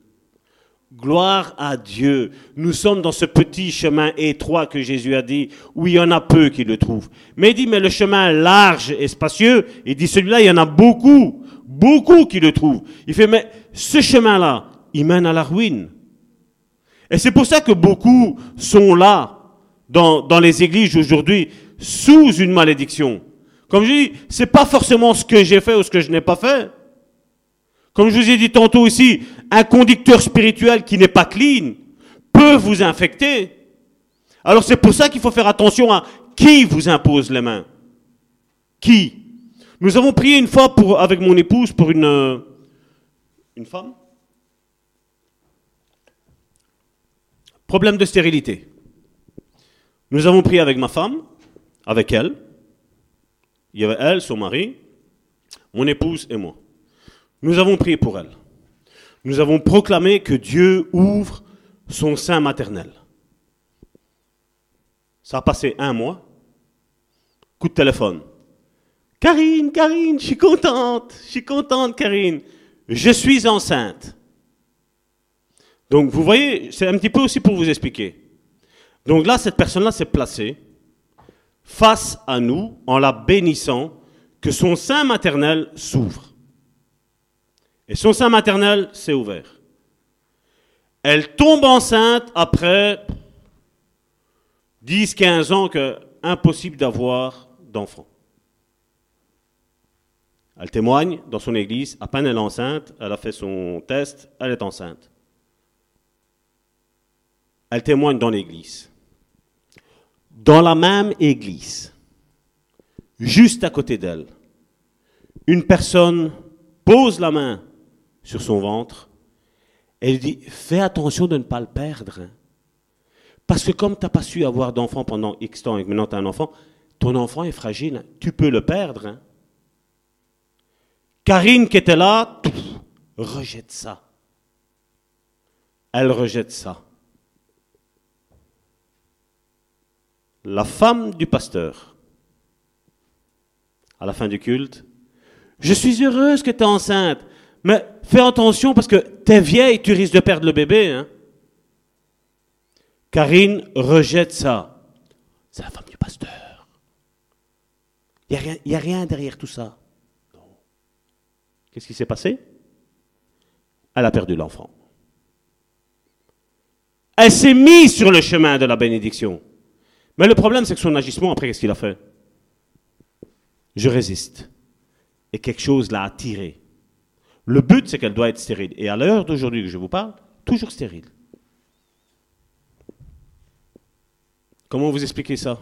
Un coup de chance Qu'on ait prié pour elle et qu'elle était enceinte. Et le bébé a été perdu. Pardon? Ben, Bien, bien. Elle va témoigner elle aussi. Nous sommes une église libre. Donc, le temps qui est ici, ça va, je vais la mettre ici. Le temps qui est ici va s'additionner pour après, hein. donc c'est pas de ma faute. je disais tout simplement que certains, comme le pasteur le disait, certains écoutent et puis rejettent, malheureusement, mais d'autres, d'autres vont jusqu'au bout. Et euh, nous avons un autre témoignage d'une jeune fille qui m'avait tout simplement demandé de prier pour elle. Elle m'a dit j'aimerais bien avoir un enfant. Et euh, un jour, euh, on s'est retrouvés toutes les deux. On travaillait ensemble, on s'est retrouvés toutes les deux. J'ai dit écoute, tu m'as demandé pour prier pour toi, mais moi j'aime prier avec toi. Je prie à la maison, certes, pour toi, mais là je vais prier avec toi. On a l'opportunité, je vais prendre cinq minutes, on va prier toutes les deux. Et j'ai prié pour que Dieu puisse lui ouvrir le sein maternel. Et un mois plus tard, elle vient à la maison toute contente et, elle m'annonce qu'elle va avoir un bébé. Euh, et, elle a été jusqu'au bout. Elle a été jusqu'au bout et, euh, les attaques sont, sont, sont, venues, effectivement. Mais euh, à chaque fois, elle s'est replacée sur la même position en disant que Dieu la bénissait à travers nous. Et quand il y a eu des attaques, quand elle était enceinte, elle, elle s'est tournée vers nous, elle a dit euh, Est-ce que tu veux bien prier pour nous, pour le, bébé? C'est ce que nous avons fait. Nous avons rejeté certaines attaques. parce qu'elle avait eu des tests qui auraient pu atteindre le bébé d'une maladie. Nous avons rejeté ça ensemble. Et, effectivement, elle a eu son bébé en pleine santé. Et encore au jour d'aujourd'hui, c'est un magnifique petit garçon qui est en parfaite santé. Donc euh, voilà, certains euh, ne comprennent pas, n'ont peut-être pas de discernement, ils ne font pas confiance à ceux qui en ont. Et, malheureusement, euh, comme le pasteur le disait, se placent sous la malédiction. Et là, bien, ils doivent en subir les conséquences. Mais d'autres, d'autres ont compris qu'en restant sur le chemin de la bénédiction et en faisant confiance à ceux qui qui les bénissent et qui ont du discernement, eh bien, ils peuvent recevoir les promesses et recevoir la bénédiction en retour. Voilà. Merci mon épouse. Comme je dis, les choses elles sont simples. Pour moi, elles sont simples. Et comme je dis, c'est pas un motif de, pour nous de gloriole de dire que voilà Dieu bénit à travers nous. Non, c'est pas ça. Comme je dis, ce que Dieu fait à travers nous, mais Dieu veut le faire à travers chacun d'entre nous. Parce que si vous êtes béni, vous êtes appelé à bénir. Nous ne sommes pas appelés à maudire qui que ce soit. Qui que ce soit. Mais c'est pas pour ça que nous allons nous taire en ne dénonçant pas tous ces raisonnements, tous ces faux raisonnements. D'ailleurs, Paul le dit, il fait ne te tais pas. Il fait reprends, exhorte, censure, il fait. Reprends avec une pleine assurance des choses que tu as apprises auprès de moi. Comme je dis, la bénédiction, elle est là. Elle, est accessible pour tous ceux qui sont en Christ, à tous ceux qui sont enfants d'Abraham. Mais comme je dis, il faut, étudier ce que c'est réellement la foi. Qu'est-ce que c'est réellement la nouvelle naissance? Parce que quand Jésus va revenir, ce sera trop tard. Quand Jésus revient, c'est trop tard. Oui, il y aura le moyen après. Mais ici, nous jouissons tous de la mort de Jésus. Quand Jésus revient rechercher sa première partie, le reste des survivants sur cette terre devront mourir eux-mêmes pour leur propre vie. Est-ce que ça ne doit pas réveiller quelque chose en nous?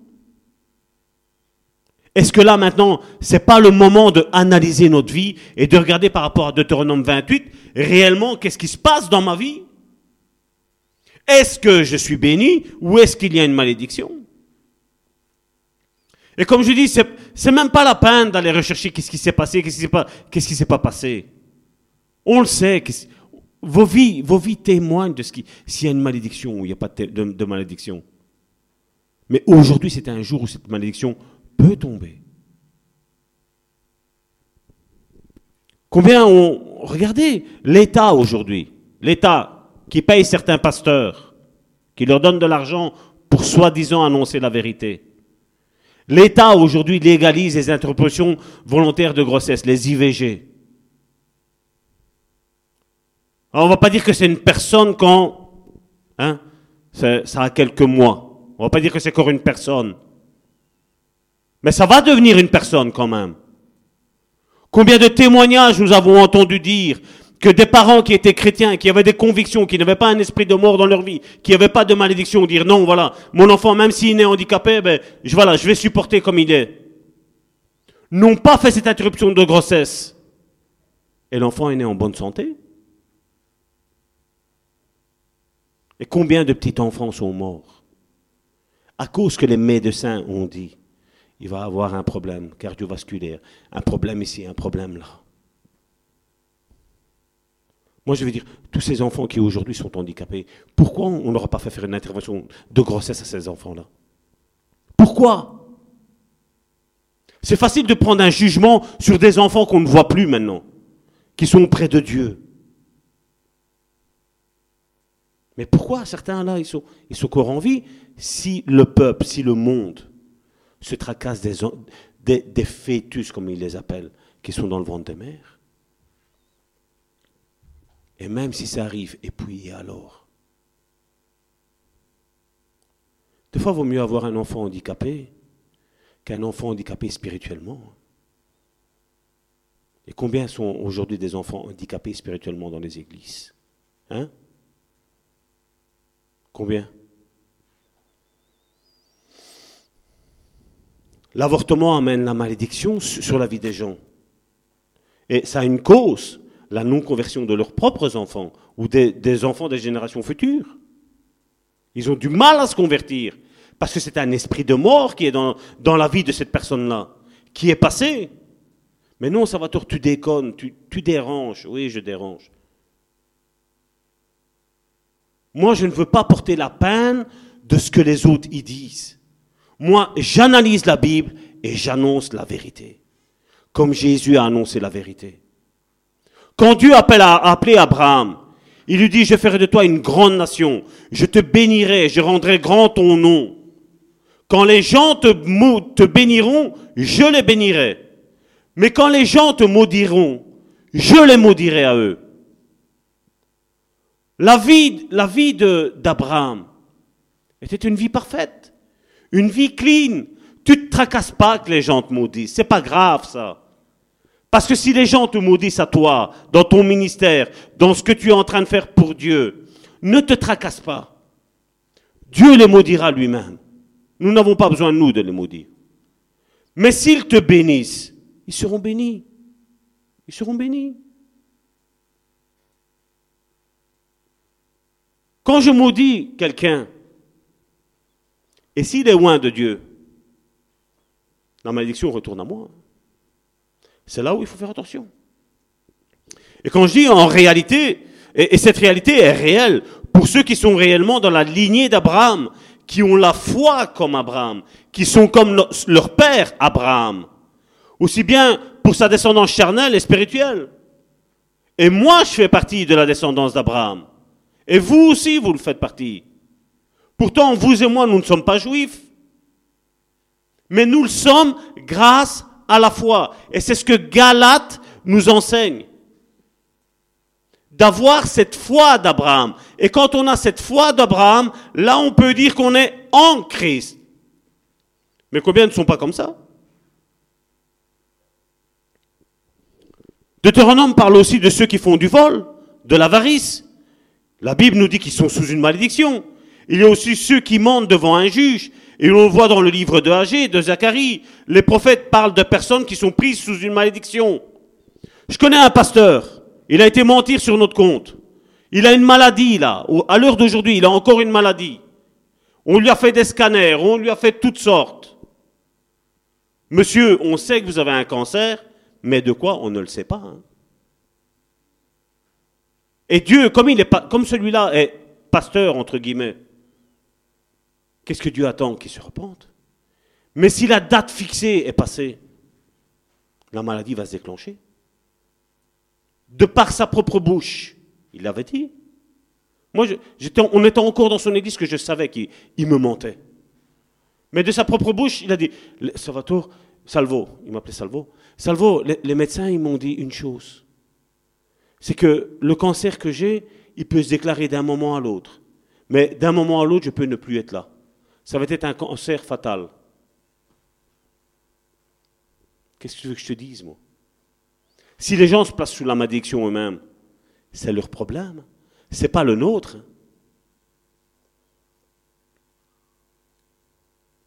Regardez ce que Zacharie dit dans Zacharie chapitre 5 du verset 1 à 4. Je levais de nouveau les yeux et je regardais, et voici, il y avait un rouleau qui volait. Dieu me dit, il me dit, que vois-tu? Je répondis, je vois un rouleau qui vole. Il a vingt coudées de longueur et dix coudées de largeur. Et il me dit, concernant Dieu, et il me dit, c'est la malédiction qui se répand sur tout le pays.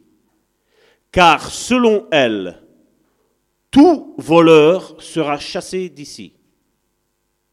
Pourtant, le vol, ce n'est pas un péché. Dans nos églises évangéliques, on aime bien dire, hein, celui-là c'est un péché grave, ça c'est un péché moins grave, celui-là c'est un péché moyen, celui-là, bon, il est anodin. Hein. Qu'est-ce qu'il dit là? Car selon elle, tout voleur sera chassé d'ici. Et selon elle, tout parjure ou tout mauvais témoignage sera chassé d'ici. Je le réponds, dit l'Éternel des armées, afin qu'elle entre dans la maison du voleur et de celui qui jure faussement en mon nom. Quand aujourd'hui vous entendez sur Internet, Dieu m'a dit, c'est ça. Hein? Quand on dit Dieu m'a dit, c'est qu'on parle de la part de Dieu. Hein. et de celui qui jure faussement mon nom, afin qu'elle y établisse sa demeure et qu'elle la consume avec le bois et la pierre. Dieu ne rigole pas avec le péché. Son Fils, Jésus, a payé cher ce sacrifice pour nous. Ésaïe 52 nous le dit. Ésaïe 53, nous le connaissons tous par cœur. Mais Ésaïe 52 nous dit que quand les gens regardaient Jésus, à la fin de son, ministère terrestre, les gens le regardaient, son visage n'avait plus l'aspect d'un être humain. Il a été complètement déchiré, complètement défiguré. Et aujourd'hui, les chrétiens disent, ah, je suis libre du péché, mais ils pêchent. Mais t'es libre de quoi? T'es libre de quoi? Chrétien, réveille-toi. C'est une malédiction qui pèse. Et quand vous regardez ce passage, vous voyez ce qui vient d'être dit, et vous voyez les symptômes identiques. Soyez alertés et réagissez. Pourquoi souffrir alors qu'il y a un remède? Il y a un remède. Et si vous analysez ce qui est écrit dans le livre de Théronome, et vous le voyez dans votre vie, qu'allez-vous faire? Rester les bras croisés? Récemment, j'ai entendu, on a, on a prié pour quelqu'un. Je ne sais plus l'âge exactement. Mais cette sœur me disait, Salvatore, voilà, je suis prise dans cette malédiction-là. Je ne sais plus si c'est 45 ou 47 ans, je ne sais plus exactement. Mais voilà, cette, cette date-là, il y a tout le temps, on n'arrive pas à dépasser dans notre famille. On n'arrive pas à dépasser. Et si on va prier, on va briser la malédiction. Parce que je sais que ça fonctionne. Mais je sais que cette sœur, elle va passer la date, elle, va passer outre de tout ça. Mais pourquoi? Parce qu'elle a compris qu'il y avait une malédiction. Elle a, je sais pas que je lui ai, on n'avait pas commencé sur la malédiction. Elle m'a dit voilà, je vois qu'il y a ça qui se passe. Mon frère, un exemple, 45 ans. Ma mère, 45 ans. Mon père, 45 ans. Mon oncle, 45 ans. Mon cousin, 45 ans. 45 ans, ça l'a frappé dans sa tête. Elle s'est dit voilà, il y a une malédiction là. Il faut briser ça. elle nous a téléphoné. On a prié pour elle. Et je sais, ça va passer outre pour elle. Pourquoi? Parce qu'elle garde les commandements de Dieu. Elle sait que... La Bible, qu'est-ce qu'elle dit? Confessez vos péchés et vous serez pardonnés. Si tu ne confesses pas le péché, comment il va être, pardonné ou il va pas être pardonné? Sincèrement. Il dit, confesse donc de ta bouche. Tu dis, voilà, j'ai commis tel péché. Tu le confesses, tu l'abandonnes, le péché est pardonné. Tu confesses ce péché, tu l'abandonnes pas, il n'est pas pardonné. Et c'est la même chose avec les malédictions. Tu confesses la malédiction. On parle de malédiction. Quand je prie, je parle de malédiction. C'est quoi? L'avortement. On en abolit ça. Toi, tu souffles. Ça part. On confesse ça. On confesse la, la voyance. On confesse. Tu souffles. C'est tout. C'est simple. Mais aujourd'hui, on fait tout midi à 14 heures. Non, il faut, il faut que ça se manifeste, il faut que, voilà, on brûle un livre euh, des sataniques et tout ce qui s'ensuit, qui est des flammes de 4 mètres de haut. Alors voilà, là, voilà ça c'est la puissance de Dieu. Hein. Il est mis ça où? La Bible nous parle que euh, Simon le magicien, qu'est-ce qu'il a fait? Ils ont porté tous les livres et ils ont brûlé, c'est tout, point barre. Et il y en avait beaucoup là-bas. Si ça aurait été le feu, comme certains nous témoignent, un feu immense, mais je crois que la Terre aurait été complètement brûlée, je veux à ce moment-là. Ça aurait été pire qu'Hiroshima, je ne sais pas, moi. Mais aujourd'hui, tu as les chrétiens, ils sont là. Si je ferais un témoignage, oh, je me suis endormi, j'ai été élevé au ciel, j'ai vu Jésus, ben, l'église va être vite remplie aujourd'hui. Parce que les chrétiens, ils courent. Hein. On court à ça. Hein. Tu parles de vérité, les gens, ils n'en veulent pas. Hein. Je le vois, de plus en plus, c'est malheureux aujourd'hui. Non, moi, je vais dans telle église parce que on est beaucoup. Et alors, tu vois l'église, il y a la batterie, il y a le, chalumeau, il y a la flûte, il y a la plomberie. Hein, on va dire, ah, il, y a tout ça. Non, c'est une de ces chorales. Ben, si c'est ça qui te fait voir que quelqu'un est chrétien ou pas chrétien, ben, c'est malheureux. C'est malheureux. Mais comme je dis, rester dans mon malédiction, c'est tout, c'est pas un souci. C'est pas un problème. C'est pas un problème pour moi. C'est pas moi qui souffre. Je suis désolé. Moi, je dis, j'annonce la vérité. Et comme je dis, je veux je, veux pas de fable. Je n'en veux pas. Je veux pas de manipulation, rien du tout. C'est ce que la Bible me dit. Vous avez votre doctrine et vous voyez votre vie dans quel chantier elle est. Vous voulez rester comme ça ou changer le cours de l'histoire? C'est ce que Jésus a dit. Hein. La repentance, c'était ça. Hein. Jésus dit, voilà, vous êtes opprimés. Voilà, on vous met sous un esclavage. Je viens pour vous libérer. Qu'est-ce que vous faites? C'est ce que Jésus disait. Hein.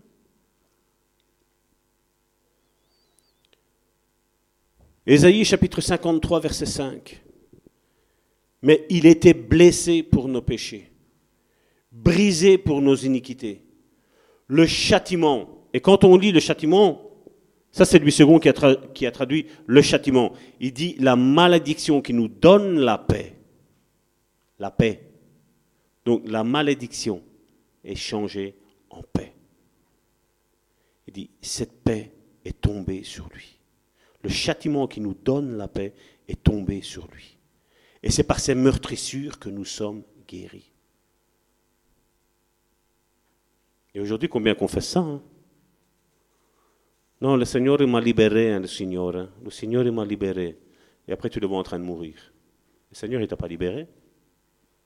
Sincèrement. C'est malheureux de parler comme ça, mais c'est ce qu'on voit. Alors quand tu leur dis attention qu'il pourrait y avoir une malédiction. Non, non, non, non, non. Je suis une nouvelle créature. Mhm. Et alors tu regardes la famille et tu vois qu'ils sont tous euh, divisés les uns contre les autres. Et on vient te témoigner, ah ouais, mais moi, ma mère, c'était une grande prêtresse. Hein. Ouais. On est en train de glorifier Dieu ou le diable?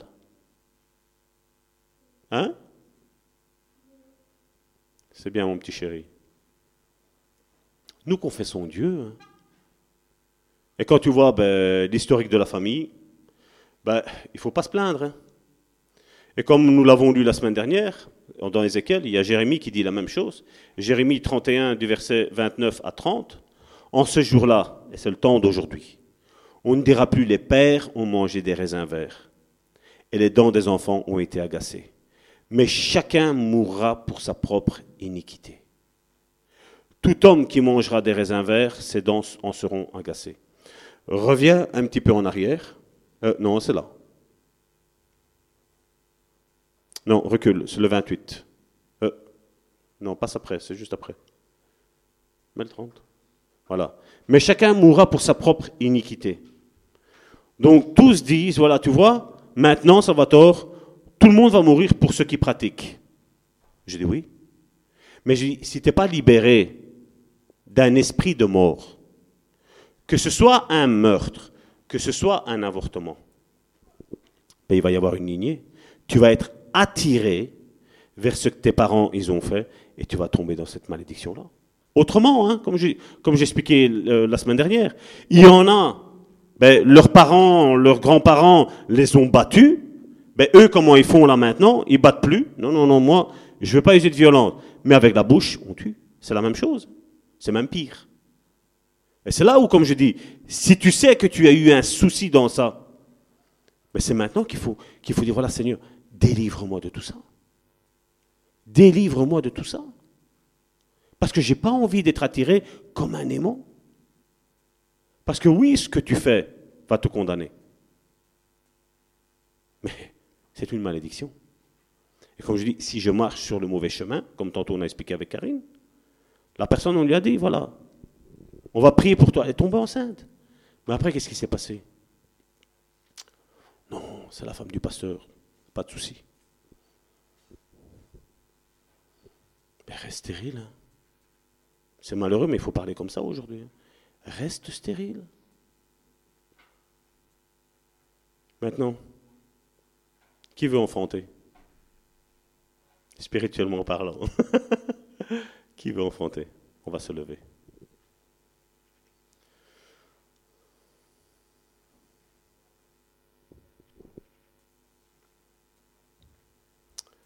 Et pour dégrossir un petit peu le terrain, vous allez prier après moi, si vous le voulez. Une confession à faire aujourd'hui et se dire Seigneur, je suis une nouvelle création en Jésus. Vous pouvez répéter après moi. Seigneur, je suis une nouvelle création en Jésus. Et que les malédictions qui reposent sur moi se sont posés sur Jésus.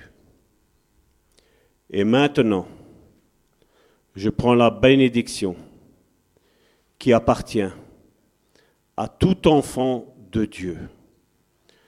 Peu importe ce qui s'est passé dans ma famille avant. Peu importe ce qui s'est passé dans ma famille avant. Je me sépare de tout cela.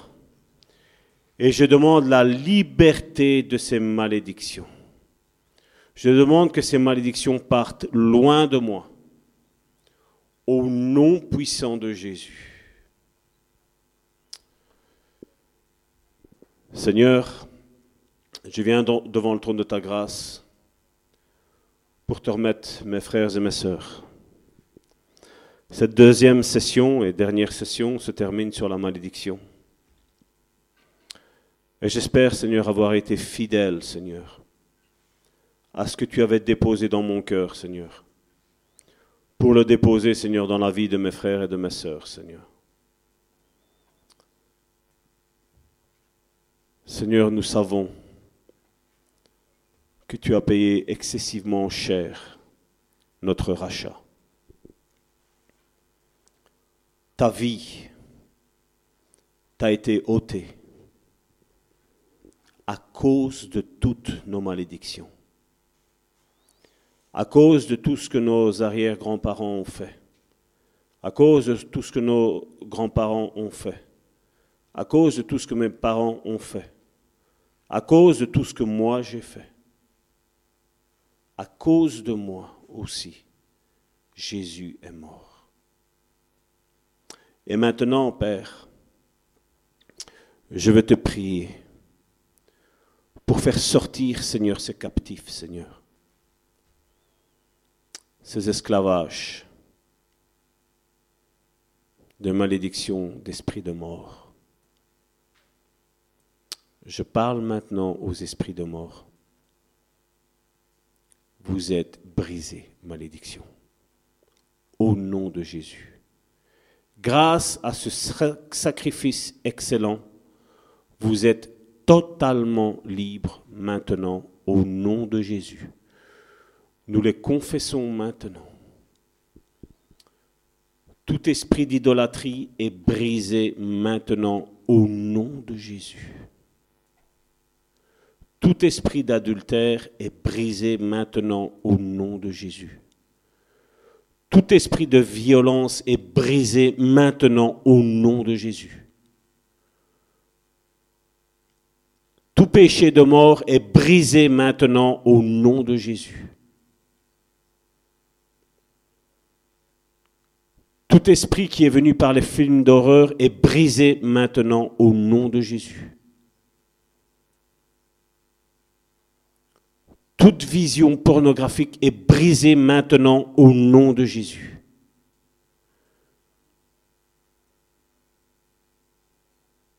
Toute addiction est brisée maintenant au nom de Jésus.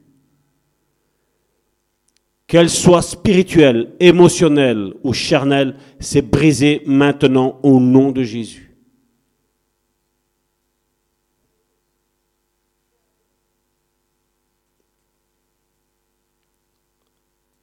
Seigneur, tu bénis chacun de tes enfants maintenant, Seigneur.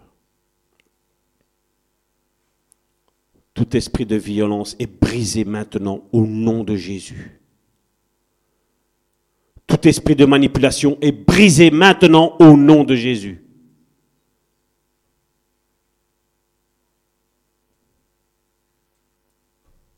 Tout esprit de médisance est brisé maintenant au nom de Jésus. Tout esprit religieux est brisé maintenant au nom de Jésus. Tout esprit de cauchemar est brisé maintenant au nom de Jésus.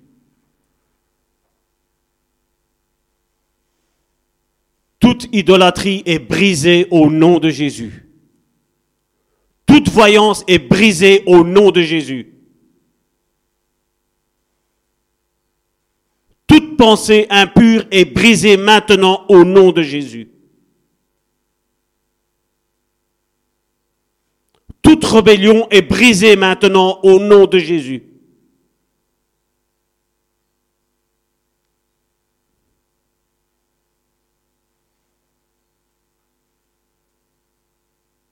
Mauvais esprit qui est dans ta vie maintenant, mon frère, ma soeur, est brisé au nom de Jésus. Toute idolâtrie, toute voyance, toute franc-maçonnerie, tout esprit de témoin de Jéhovah est brisé maintenant au nom de Jésus.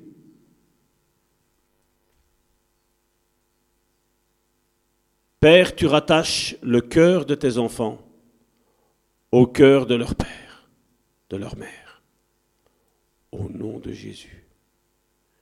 Il n'y a plus cet esprit de rébellion maintenant au nom de Jésus.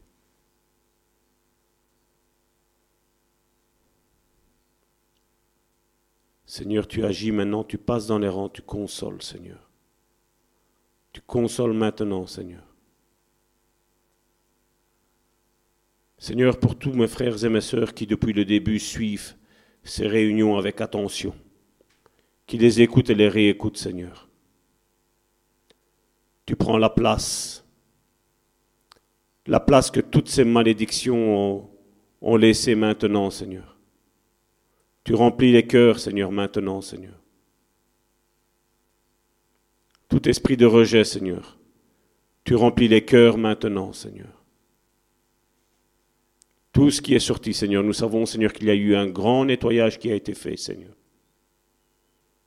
Avec toutes ces malédictions, Seigneur. Toute cette rébellion, Seigneur. Tous ces esprits de mort, Seigneur, qui sont sortis, Seigneur. Tous ces témoignages, Seigneur, qui affluent, Seigneur, maintenant, Seigneur. Tu prends la place. Saint-Esprit prend toute la place pour t'épanouir dans la vie de mes frères et mes sœurs, Seigneur. Et qu'ils puissent s'épanouir, Seigneur, d'une vie, Seigneur, avec toi, Seigneur. Seigneur, maintenant, Seigneur, tes enfants, Seigneur, savent. Savent, Seigneur, ce que c'est être en Christ en Jésus-Christ. C'est marcher comme Jésus a marché. C'est essayer le plus possible de s'éloigner du péché.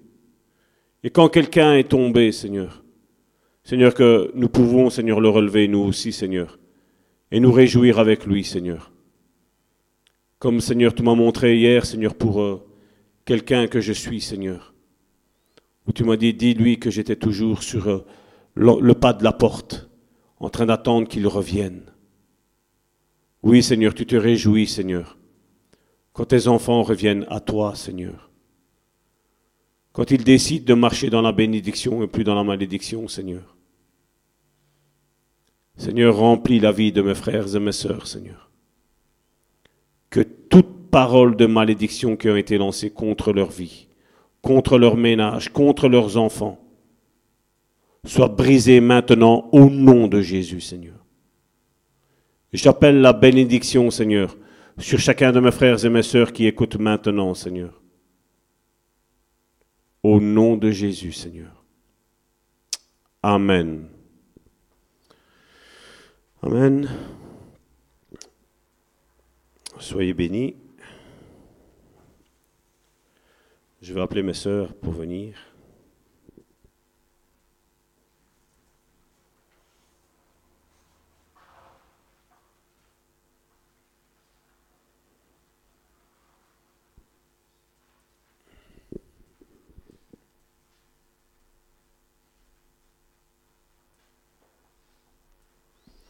À la maison, préparez-vous avec le, du pain et du vin. Nous allons faire tous ensemble euh, ce repas du Seigneur. Je n'aime pas appeler Sainte Sainte parce que le pain est contaminé, le vin aujourd'hui est contaminé, il n'y a rien de saint dans tout ça. J'appelle plutôt ça le repas du Seigneur. Vous vous préparez à la maison, ma soeur va chanter un chant. Non, non quelque chose ainsi.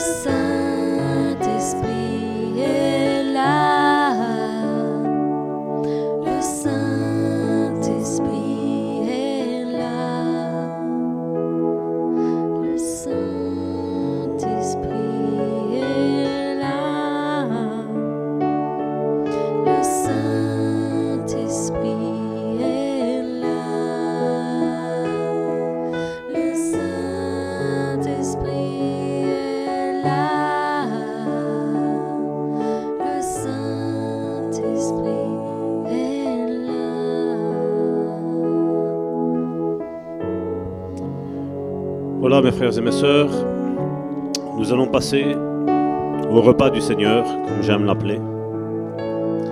Et pour ce faire, nous allons prendre Marc, chapitre 14, du verset 17 à 25. Marc, chapitre 17, Marc, chapitre 14, du verset 17 à 25, excusez-moi.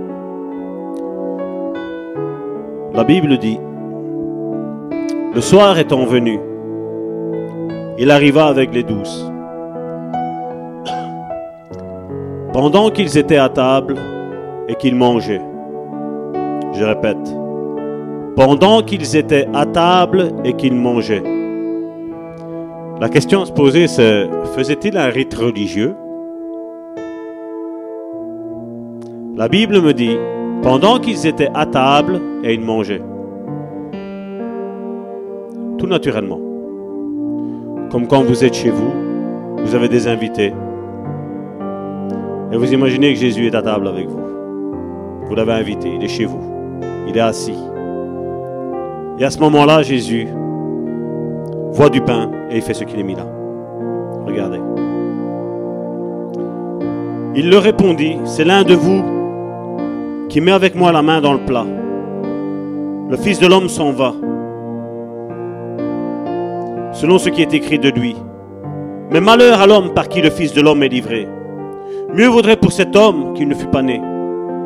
Pendant qu'il mangeait, Jésus prit du pain. Ils étaient en train de manger, Jésus n'a pas voulu instituer ça comme un rite religieux, comme dans la majeure partie aujourd'hui qui le font. Où on se réunit une fois par an, deux fois par an, une fois, deux fois, trois fois. On dit voilà, mettez-vous en ordre, parce qu'on va passer le pain du Seigneur. On va passer à la Sainte Sainte. Jésus était juste en train de manger avec ses disciples. Et sur cette table, il y avait du pain et il y avait du vin. Et pendant qu'il mangeait, Jésus prit du pain. Et après avoir rendu grâce, il le rompit. Et leur donna en disant, prenez, ceci est mon corps une autre version dit dans d'autres textes qu'ils ont recommencé à manger. Il n'y a pas qu'ils ont recommencé à manger, à boire. Jésus prit le vin. Et là, il est mis. Il prit ensuite une coupe. Et après avoir rendu grâce, il la leur donna. Et ils en burent tous. Et il leur dit, Ceci est mon sang le sang de l'alliance qui est répandu pour plusieurs. Il dit pas pour tout le monde. Il dit c'est répandu pour plusieurs. Je vous le dis en vérité, je ne boirai plus jamais du fruit de la vigne jusqu'au jour où je la boirai de nouveau dans le royaume de Dieu.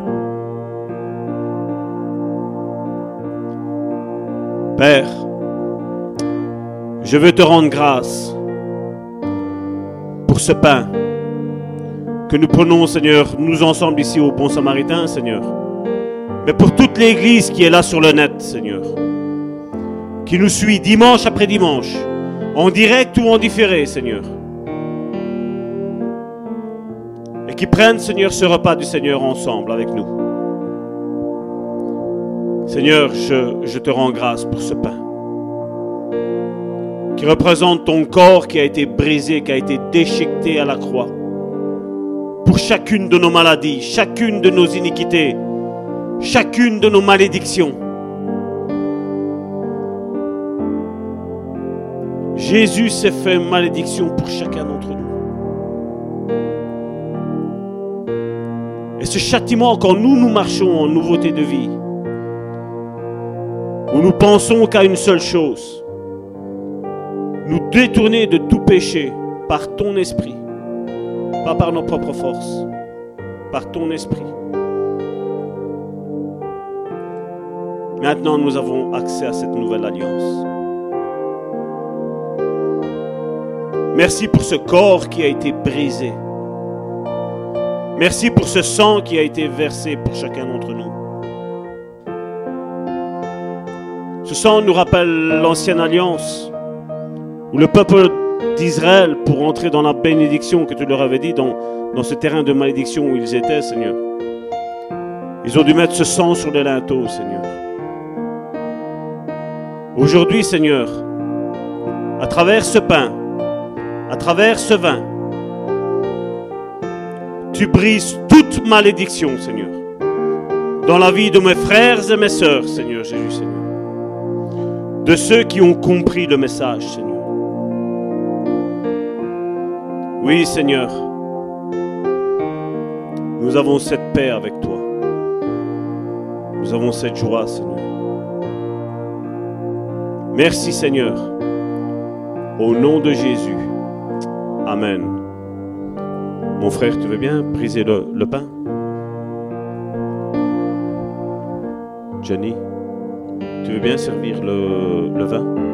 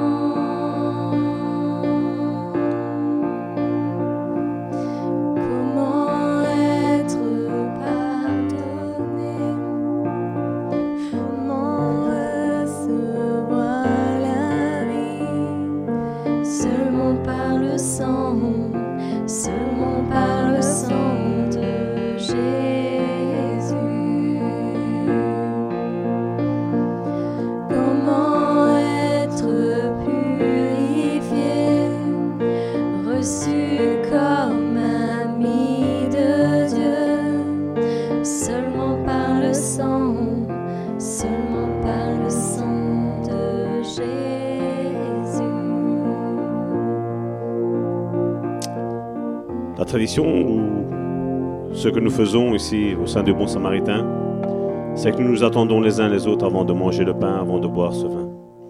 Et donc, Jésus a dit, concernant le pain, c'est son corps. C'est Jésus qui l'a dit. Au nom de Jésus.